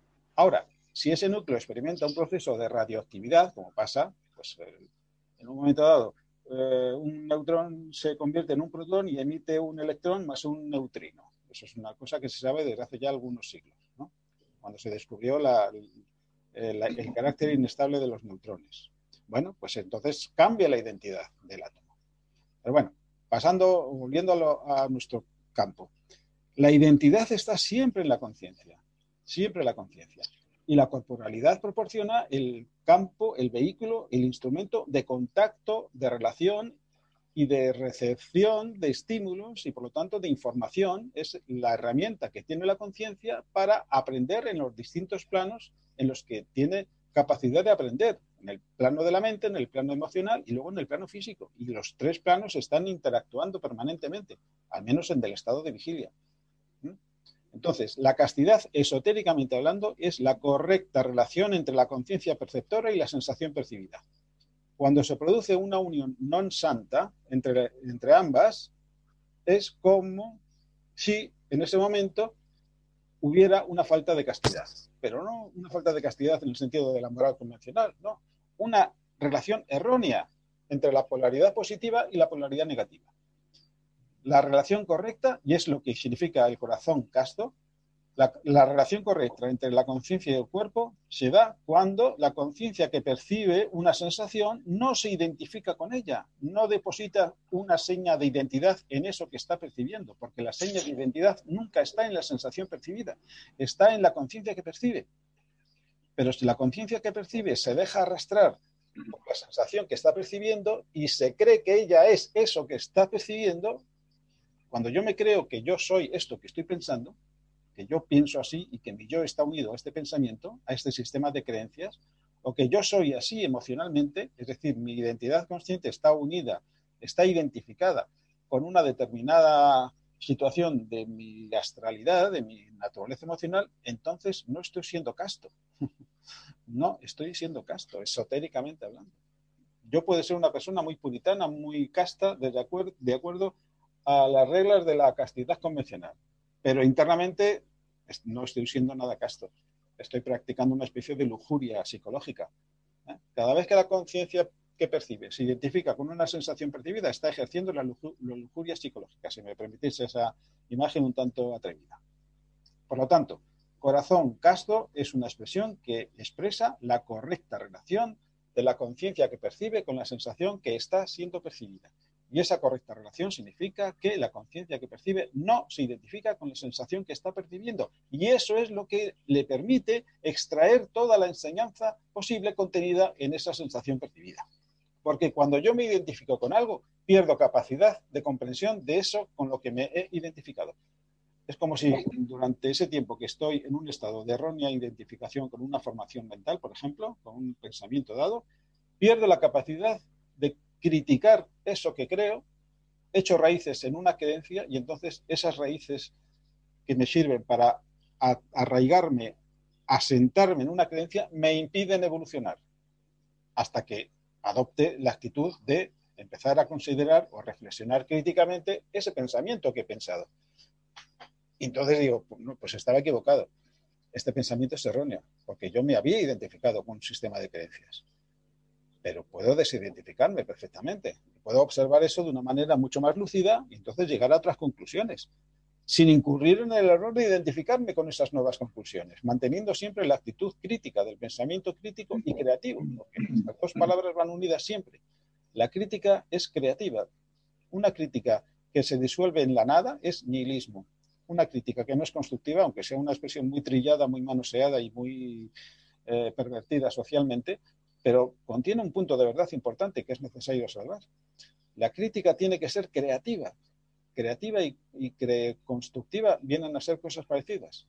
¿eh? Crear significa aventurarse a nuevos territorios, participar con más intensidad en una determinada verdad, sabiendo que hay niveles más profundos de participación en esa verdad.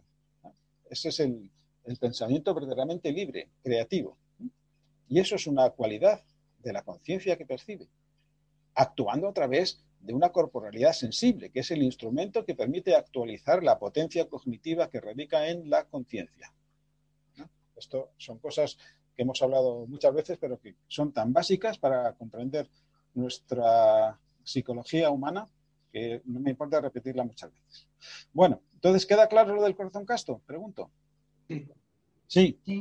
Muy bien. Bueno, pues ahora vamos a empezar con el punto uno. El oído abierto o el, oído atento. Bueno, vamos a ver los seis puntos que quedan, eh, refiriendo todos ellos al cuarto. ¿Cuál es la consecuencia de tener un corazón casto? O dicho de otra manera, si no tenemos un corazón casto, ¿qué ocurre en nuestro mundo interno? Algunas veces hemos dicho que cuando se produce un estado de errónea percepción, se genera un falso yo mental que es una fuente productora de ruido. ¿Por qué? Porque ese falso ego mental habla con su propia voz. Él cree que es alguien, que tiene una identidad, que tiene una consistencia, que es falso, no tiene consistencia, en sí mismo no la tiene, porque es una eh, proyección errónea de la verdadera egoidad, la yoidad verdadera, que es la que radica en la conciencia que percibe. Pero cuando la conciencia perceptora se ha enajenado en una sensación percibida, se genera un falso ego, que es fuente de ruido. Es fuente de ruido. Y como no solamente hay uno, sino que hay muchos egos mentales en el espacio interno, en eso que antes llamábamos la casa, la casa de cada cual, fijaos, ¿Cómo se conecta esto con las tres primeras reglas? Cuando uno entra en el sendero de luz, esa luz que penetra en nuestra casa, ¿qué es lo que nos hace descubrir? Todos los falsos egos mentales que tenemos. Una zona de sombra es un estado de ronda percepción que genera ruido. Es una voz que no está en sintonía con la voz del alma. Por eso, para que yo pueda oír la voz del alma, tengo que tener el oído abierto o atento. Tener el oído atento significa que en mi casa interna reina un silencio adecuado que me permita escuchar y discernir claramente la voz que emana del alma, de mi verdadera identidad. Porque si yo tengo muchas falsas identidades, cada una con su propia voz y todas ellas hablando al mismo tiempo, el griterío que se forma en mi casa interna me impide literalmente oír la voz del alma. Por lo tanto, mi oído no está abierto, está cerrado. ¿Veis? Porque el oído abierto no significa que tenga el, oído bien limpio, ¿no? que no tenga ahí cerumen ni nada de esas cosas, o que tenga la función auditiva funcione correctamente. No se trata de eso, evidentemente. Es una expresión que hay que interpretarla esotéricamente la interpretación esotérica es la que os acabo de decir. Oído abierto o atento significa que en mi mundo interno reina el silencio adecuado para que yo oiga la voz del alma. A lo mejor hay ruidos por ahí, esos ruidos no tienen ya la intensidad suficiente en niveles de decibelios mentales, si queréis decirlo así, para que yo sea incapaz de discernir la voz del alma. Y cuando yo oigo la voz del alma y la distingo con toda claridad, mi atención se enfoca en la voz del alma. Y esos, esos otros sonidos espurios y falsos se van desvaneciendo porque mueren por inanición. Ya no les presto atención. Me voy desapegando de mis falsos estados de conciencia errónea, de percepción errónea. Estados de percepción errónea. Me voy desapegando. Por lo tanto, voy haciendo silencio en el mundo mental. Hacer silencio en el mundo mental equivale a iluminar la mente. El silencio y la luz son dos cualidades que van unidas. Cuando en la meditación uno hace un silencio interior, puede irrumpir la luz en nuestro espacio interno.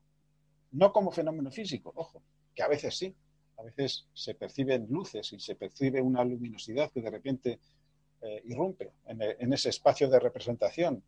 Cuando estamos con los ojos cerrados, tranquilamente sentados y tratando de no enfocar la atención en nada, sino en estado de observación pura, observación pura, sin ninguna identificación con ninguna imagen, ningún pensamiento, ninguna sensación, ningún recuerdo que nos aparezca en, esa pantalla interna mental, cuando logramos mantener esa actitud de observación pura, que eso es lo que eh, persigue la meditación, entonces puede irrumpir la luz.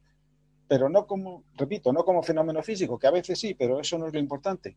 Me refiero a la luz interna, porque el silencio, ese silencio interno de la mente eh, estable, la mente que está bien concentrada, por eso antes de la meditación hay un paso previo que es la concentración.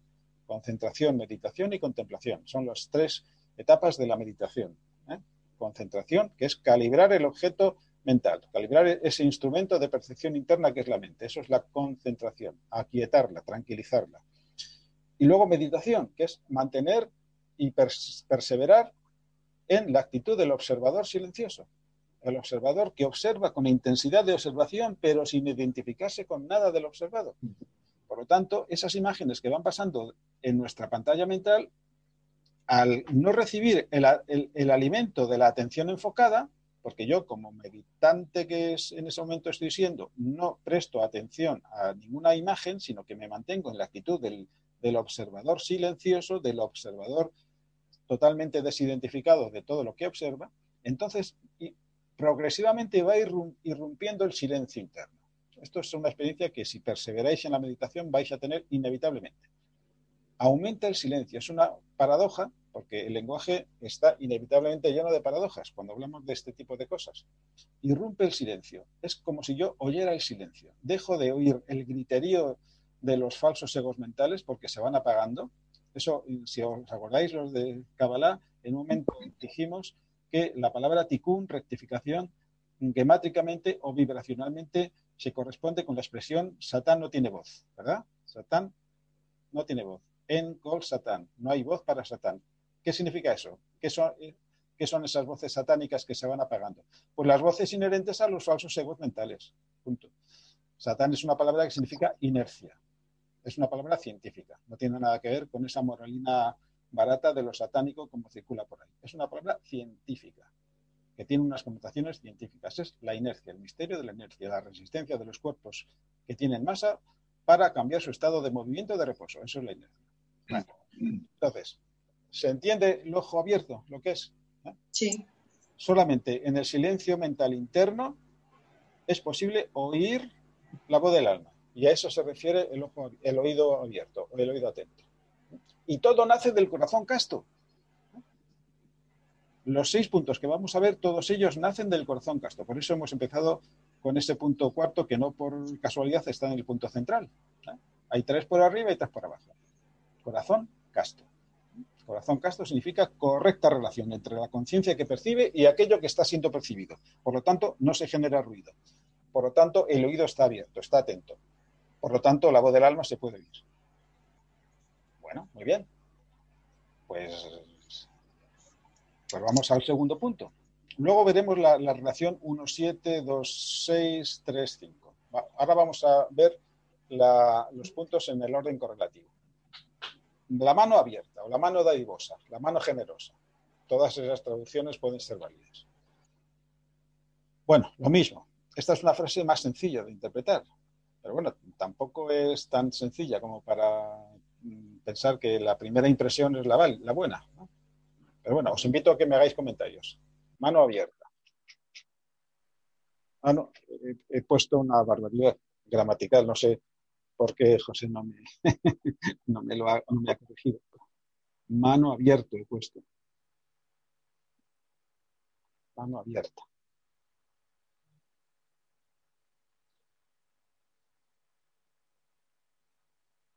Open Bueno, a ver, mano abierta.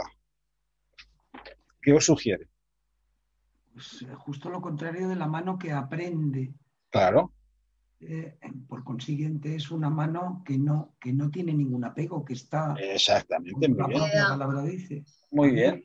Eh, es, una, es algo que se parece mucho a lo que hemos dicho antes, lo que ahora el soporte simbólico mm, tiene que ver con el sentido del tacto. el punto uno tiene que ver con el sentido del oído, evidentemente. El punto dos tiene que ver con el sentido del tacto. Luego vemos los demás puntos con qué sentidos tienen que ver. La mano abierta es la mano que no atrapa nada, que no está agarrando nada. ¿eh? Es una mano que da y que recibe. cuando, damos algo, tenemos eso que, que vamos a dar, lo tenemos prendido con la mano. En ese momento no está abierta. Pero una vez que hemos dado lo que, hemos, lo que queremos dar, la mano está abierta, ¿verdad? Imaginaos una situación trivial. Le dais un libro a una persona. Bueno, mientras tenéis el libro eh, bien cogido con la mano, pues la mano no está abierta, pero una vez que le dais el libro, la mano ya no atrapa nada. Y si queréis recibir algo, tenéis la mano abierta.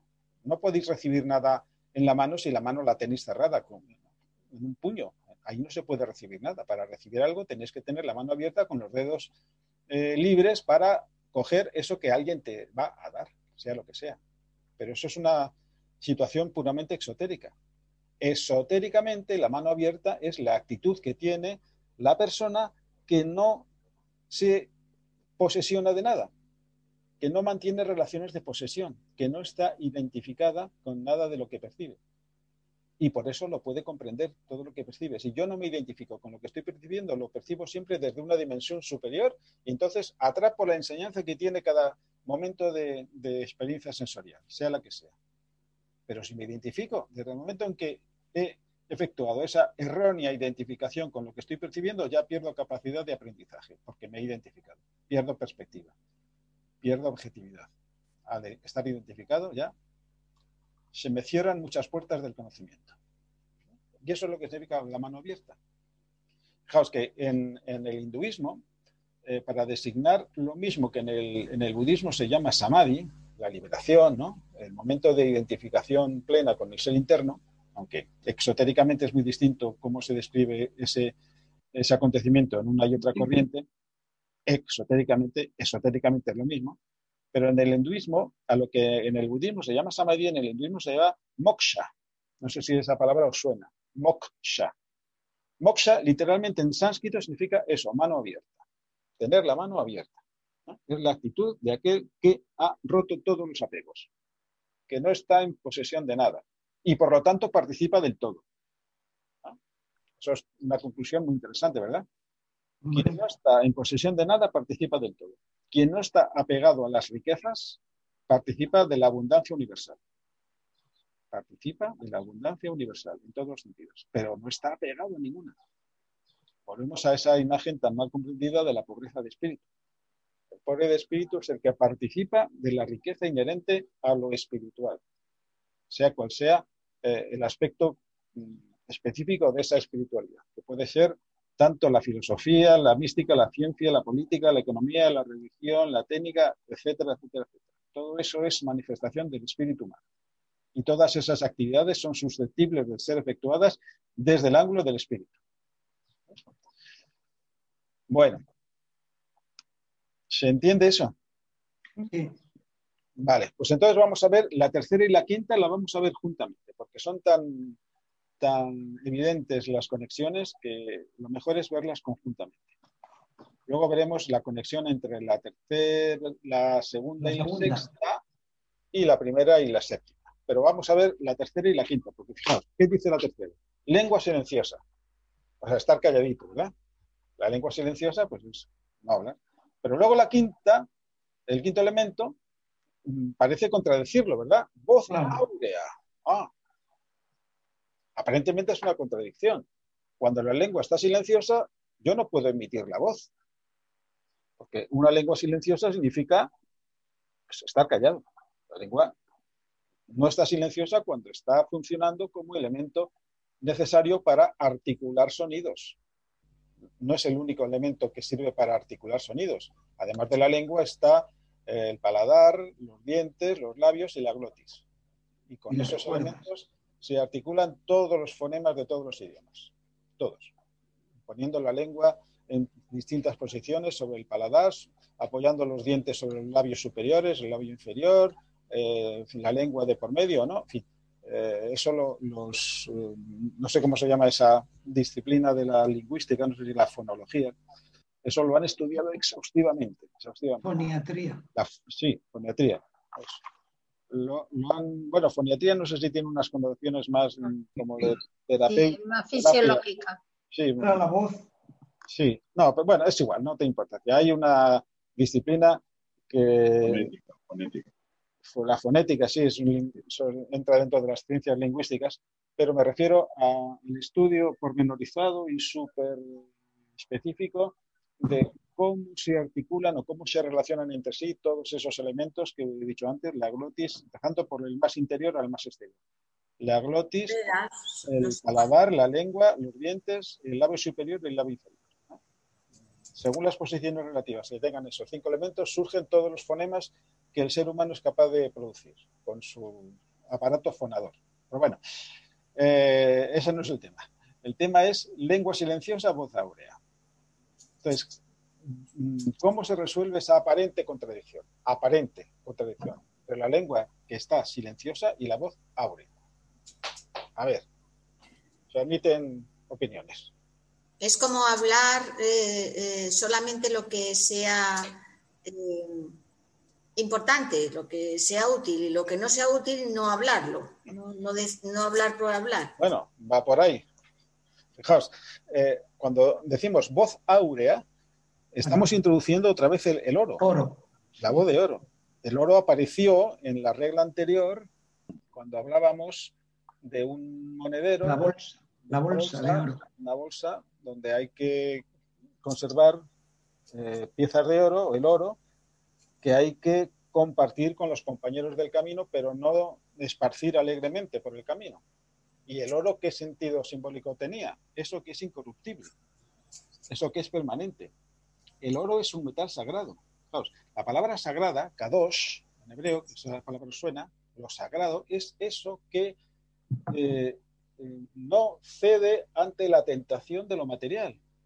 Es lo que está apartado eh, libre, estoy intentando decirlo de la mejor manera posible, lo sagrado es eso que está libre de todo peligro de errónea identificación con el mundo material. Y por lo tanto es capaz de conocer el mundo material en toda su extensión y en toda su amplitud volvemos a lo de antes. Cuando yo me identifico con algo, echo raíces en ese algo, me incapacito al mismo tiempo para conocerlo en profundidad, porque estoy identificado con, pierdo perspectiva. Pero si no me identifico con eso que estoy conociendo, lo puedo conocer y cada vez más en profundidad, hasta abarcarlo totalmente. Esa es la misma idea de la castidad esotérica. Entonces, el oro es el símbolo de lo sagrado dentro del mundo mineral el diamante podría ser un símbolo parecido, el símbolo de lo sagrado. El diamante pasa por ser eh, el, tipo de, piedra preciosa más dura que es capaz de rayar a todas y a ella ninguno le raya. A lo mejor eso técnicamente ahora no es así porque se han construido sintéticamente materiales más fuertes que el diamante que lo pueden rayar. Pero bueno, eso es lo de menos. Lo importante es comprender qué significa la voz áurea y por lo tanto qué significa la lengua silenciosa. Entonces, la voz, ¿qué papel cumple? La voz es ese mecanismo que nos sirve para exteriorizar la vida subjetiva. Cuando una persona habla, ¿qué está haciendo? Está poniendo forma a una vivencia interna. Y el lenguaje hablado es una forma, tiene un aspecto formal, que es esas vibraciones, esas ondas de presión que yo doy lugar cuando hablo en, la atmósfera que me rodea y que, impregna el espacio donde, tienen, donde están presentes todos los oyentes de alguien que habla, porque si no hay atmósfera no hay sonido posible que se propague. ¿eh? Entonces la voz es ese mecanismo o eh, esa acción que tenemos las personas dotadas de la capacidad de hablar para expresar objetivamente la vida subjetiva. Si mi vida subjetiva no es la vida del alma, que es el ser áureo por excelencia, es el ser solar, el oro es el símbolo del sol, El Sol es la fuente de vida, luz y calor que mantiene siempre la forma sagrada del círculo, a diferencia de la Luna, que solamente mantiene la forma sagrada del círculo una vez, una vez cada mes lunar, el día de la luna llena. Eso también está cargado de simbolismo. Pero el Sol siempre mantiene la forma, la forma del disco, salvo cuando hay eclipses de, luna parciales, ¿no? como ha habido estos días, ¿no? donde hay, por ahí fotos donde se le ve al Sol con una especie de mordisquito, ¿no? Eh, según los, lugares de observación. Pero bueno, eh, voz áurea. ¿Qué significa la voz áurea? Pues es esa voz que transmite la vivencia del alma. Y nada más que del alma. Porque el alma es el ser áureo, es el ser incorruptible, es el ser que se mantiene al margen de todo riesgo posible de identificación con lo que no es ella. El alma es ese ser consciente que conoce perfectamente todo lo que observa porque no se identifica con nada de lo que observa. Mantiene su propia identidad perfectamente. Y eso es lo que le capacita al alma para conocer a la perfección todo lo que observa. Eso es la conciencia búdica. La percepción intuitiva es ese tipo de percepción cognitiva, espontánea e inmediata, que conoce directamente todo lo que percibe. A diferencia de la percepción mental, que no conoce lo que percibe, aunque puede empezar un proceso de aprendizaje que le llevará a conocer lo que percibe, pero a condición de que no durante ese proceso no incurra en el error de identificarse con ninguna etapa intermedia del proceso de aprendizaje, porque entonces se incapacita para seguir aprendiendo. La percepción mental, que es inexorablemente la percepción que todos tenemos que utilizar hasta que empecemos a desarrollar los primeros indicios de percepción intuitiva, porque eso es un proceso que ocurre en el espacio-tiempo de manera gradual y sucesiva, no ocurre así de repente, como una iluminación súbita. mientras no tengamos esa percepción intuitiva, estamos confinados a la percepción mental, racional, eh, comprensiva, intelectiva, discriminadora, discernidora. Y en, en, la perseverancia, en ese tipo de percepción racional y mental, empieza a aparecer la posibilidad de que irrumpa en un momento dado un destello de percepción intuitiva, que va unido a la experiencia directa del alma. Bueno, entonces, está claro, ¿no? Lo que es la voz áurea. Qué bonito, sí. Bueno, pues entonces la lengua silenciosa ya se comprende inmediatamente, ¿verdad? La condición sine qua non para que surja la voz áurea, áurea es que la lengua esté silenciosa. Pero claro, no es la lengua física. La lengua silenciosa significa la lengua que habla en función de un yo que no es el alma. La lengua que expresa un tipo de vida subjetiva que no es la vida del alma es la voz de los egos mentales, es la voz de la sombra interna, de esas zonas en sombra que son los, erróneos estados de percepción que están presentes en la casa interna de todo ser humano, las zonas de sombra, las zonas en sombra que se descubre cuando entro en el camino iluminado, entonces la luz que irrumpe en mi casa me hace ver lo que antes no había visto. Y ese es un gran avance, un grandísimo avance en el proceso evolutivo. Ser conscientes de que en mi casa hay falsos egos que tengo que disolver. ¿Cómo? No prestándoles atención. No prestándoles atención. Hacer que sus voces falsas, mentirosas, engañosas, erróneas, se vayan eh, disipando progresivamente hasta que desaparezcan, para que el oído se abra, como dice el punto uno. Para que el oído esté atento y sea capaz de percibir la voz, la única voz que me interesa, la voz áurea. La voz áurea es la voz del alma.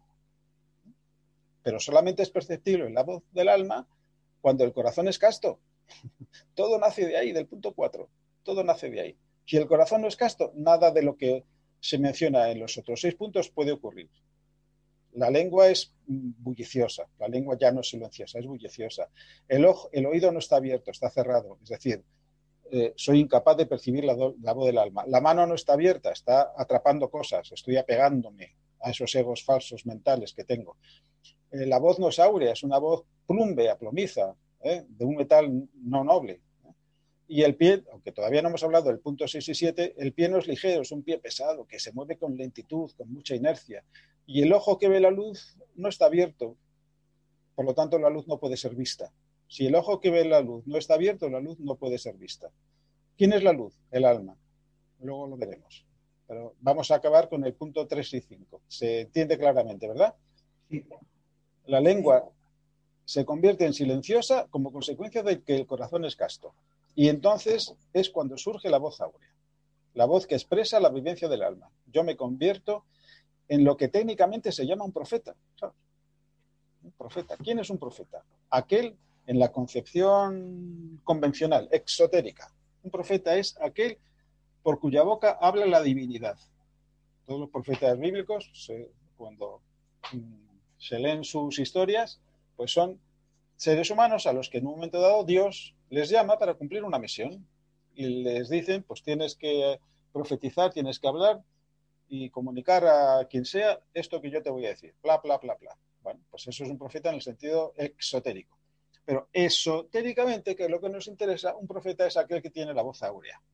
Todos tenemos que ser profetas. Es decir, todos tenemos que emitir la voz, que es la expresión objetiva de la vida subjetiva inherente al alma.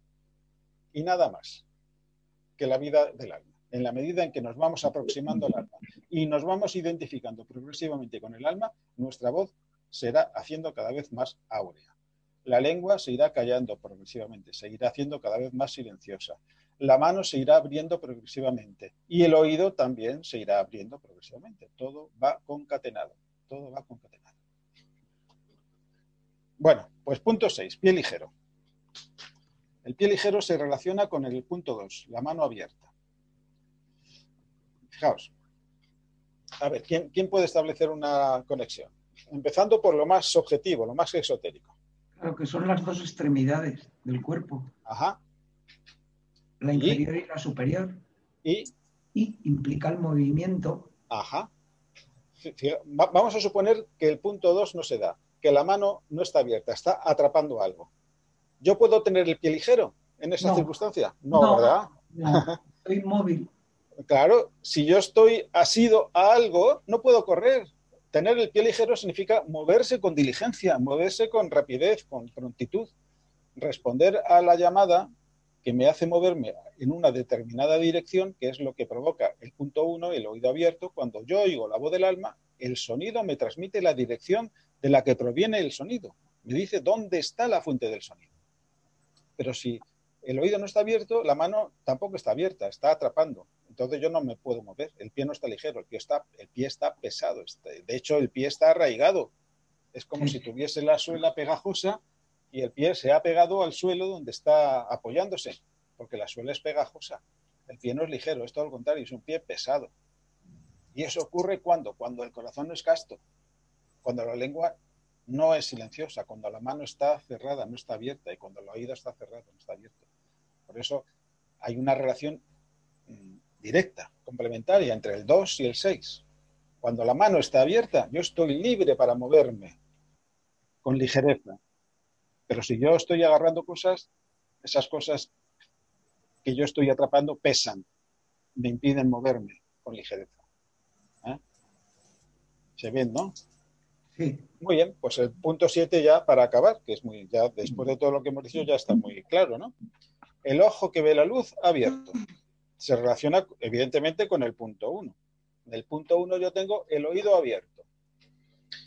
El oído abierto significa la capacidad de oír la voz del alma, porque en mi mundo interno se ha hecho el silencio suficiente que me permite oír perfectamente la voz del alma, porque las voces espurias, esos, esas voces falsas, de los falsos egos mentales, de las falsas identificaciones, ya es una voz que cada vez se va apagando, se va apagando hasta que desaparece. Entonces el oído está totalmente abierto. Yo sé por dónde tengo que moverme para llegar al punto de donde nace la voz del alma. Porque, repito, el sonido percibido me dice dónde está la fuente de la que emana ese sonido. Y eso ocurre en cualquier circunstancia normal. Estamos en nuestra casa y yo distingo, discierno o distingo perfectamente los ruidos que vienen de la calle, los ruidos que vienen del piso de arriba, del piso de abajo, del piso del lado, de la habitación que hay al lado, o del televisor, de, la lavadora, en fin. Cada sonido me indica dónde está la fuente de sonido. Claro, cuando el oído está bien, el, aparato auditivo funciona correctamente, entonces el sentido de direccionalidad va unido a la percepción del sonido. El sentido de direccionalidad va unido siempre a la percepción del sonido. Por lo tanto, cuando yo oigo la voz del alma, sé hacia dónde tengo que moverme para encontrarme al alma. Y hemos dicho antes que el alma es un ser de luz. Por lo tanto, a medida que me aproximo al alma, la cercanía creciente del alma, que es un foco irradiante de luz, hace que el ojo que ve la luz se vaya abriendo. ¿Eh? ¿Veis? El ojo que ve la luz se va abriendo. ¿Quién es el ojo que ve la luz? Pues el ojo es la conciencia del alma encarnada que se va aproximando a la conciencia de, su alma fuente, de su alma espiritual, de su fuente, de su verdadera realidad. La conciencia es como un ojo. La conciencia tiene como cualidad inherente la percepción. Es un ente que percibe, que observa. ¿eh? Y la percepción por antonomasia es la percepción visual. Entonces, el ojo que, que ve la luz es el estado de conciencia del alma encarnada que se ha reorientado hacia su alma fuente y que ha emprendido lo que antes estábamos hablando. ¿Cómo sé yo que estoy en el sendero? Pues cuando estoy recibiendo la luz del alma, estoy eh, viviendo, mm, a, lo mejor no con la intensidad que me gustaría, pero estoy viviendo la sensación de incrementar mi capacidad de lucidez en todas las cosas de mi vida. Ese es otro dato absolutamente irrefutable que me dice, estás en el sendero o estoy en el sendero. Cuando voy incrementando mi capacidad de reflexionar lúcidamente sobre las cosas que ocurren en mi vida. La capacidad de reflexionar lúcidamente. Y a lo mejor en un acto de humildad reconocer que determinados problemas, pues igual no los voy a poder resolver en esta vida. Pero los he encarado, los he enfocado, tomo nota de que existen y tomo nota de que no, lo, no voy a eludirlos, no voy a huir más ya de enfrentarme a esos problemas. Esa es, esa es otra característica que me dice estoy en el sendero. Cuando tomo nota con toda lucidez de todas las cosas que tengo que mejorar en mi vida y al, mismo tiempo adquiero el compromiso ante mi yo superior en la intimidad privada de mi santuario interno, adquiero el compromiso de resolver todas esas eh, esos obstáculos, de remover de mi camino todos los obstáculos que se me separan de mi realidad. Ese es el juramento interno. Y entonces el ojo que ve la luz se va abriendo. Porque el ojo es, repito, esa conciencia que observa y que dirige su foco de observación hacia su propia fuente, que es un centro irradiante de luz. Por eso dice el ojo que ve la luz. Que ve la luz. Ese ojo antes estaba ciego, porque el oído estaba cerrado, porque la mano no estaba abierta, porque la lengua no estaba silenciosa, ¿eh? era una lengua bulliciosa, vocinclera, porque el corazón no era casto, porque se estaban produciendo erróneos estados de identificación. La voz no era áurea, era una voz plúmbea. El pie no era ligero, era un pie también plúmbeo, pesado, inerte, atrapado en, en el suelo, o pegado al suelo, adherido al suelo. Por lo tanto, el ojo que ve la luz no está abierto. Bueno, pues yo creo que hemos llegado ya al final. Pues abrimos ahora un, tiempo de reflexión, son las 8 y 25. Súper interesante. Súper. Me ha encantado. A mí también. A, mí también. Increíble. Y a mí. Vamos. Ajá. Pues me, me congratulo. Clarito pues esa hojita que tenéis, conservarla. Ahí sí, sí, sí. sí. Conservarla. Y este es, de los seis puntos, a mí este es el que desde el principio que yo empecé ya hace algún tiempo, empecé a, meditar punto por punto, este fue el que me, cautivó, me fascinó, porque refleja una estructura de una armonía tremenda, de una armonía tremenda. Y la clave está empezar por el elemento central, como dije. Por eso lo he señalado con una flechita, el corazón casto.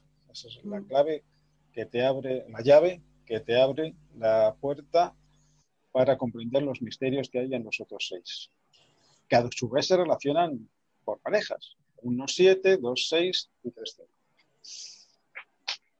Bueno, pues vamos a volver a vernos las caras si queréis. ¿Eh? Ah, y hacemos los, comentarios. Esto también me lleva un cierto tiempecito. Ya está. Ahí te lo agradecemos profundamente, de verdad, ¿eh? Sí, ha sido. pues nada, se agradece el agradecimiento, pero. queda, muy clarito todo y, y te, no sé, está, en este sexto punto está eh, como muy resumido, ¿no? Todo, ¿no? Sí, sí, sí. Ya os dije que el sexto punto o la sexta regla es un resumen de todo lo anterior. De todo, ¿verdad? Y entonces está muy bien porque, no sé, yo es que parece que veo hasta los senderos ya ahí como más abiertos. Ajá, ¿verdad que sí? A que ahora os sentís más, con más certeza de que estáis en el camino. ¿verdad? Asiente. Sí, por lo menos lo intentamos, ¿no? Sí, sí. Claro. Porque vuelvo a lo de antes, estar en el camino no significa vivir en estado de beatitud permanente, un día sí y al día siguiente más todavía, no.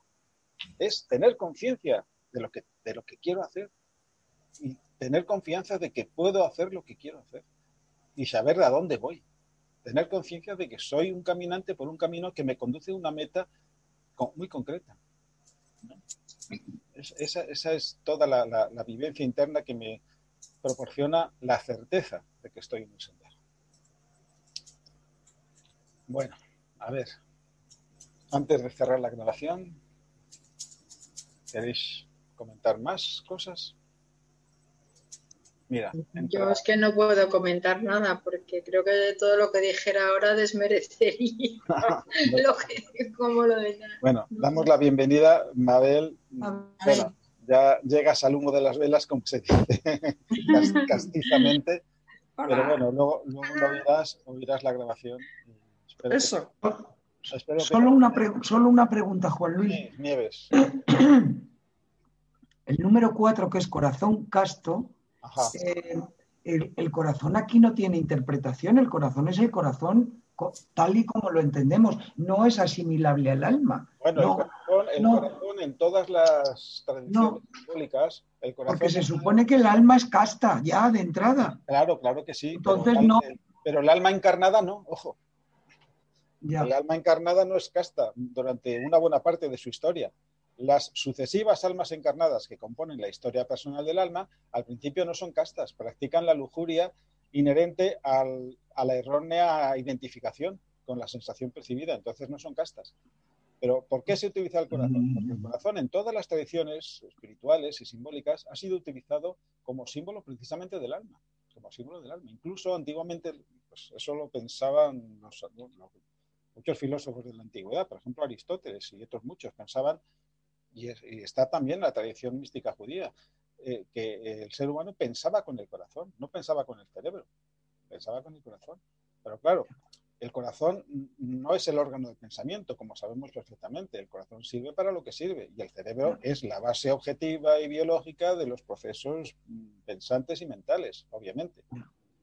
Pero el corazón significa esa síntesis entre la emotividad y la racionalidad, entre lo deseable y lo razonable, porque en el alma confluyen esas dos líneas de desarrollo.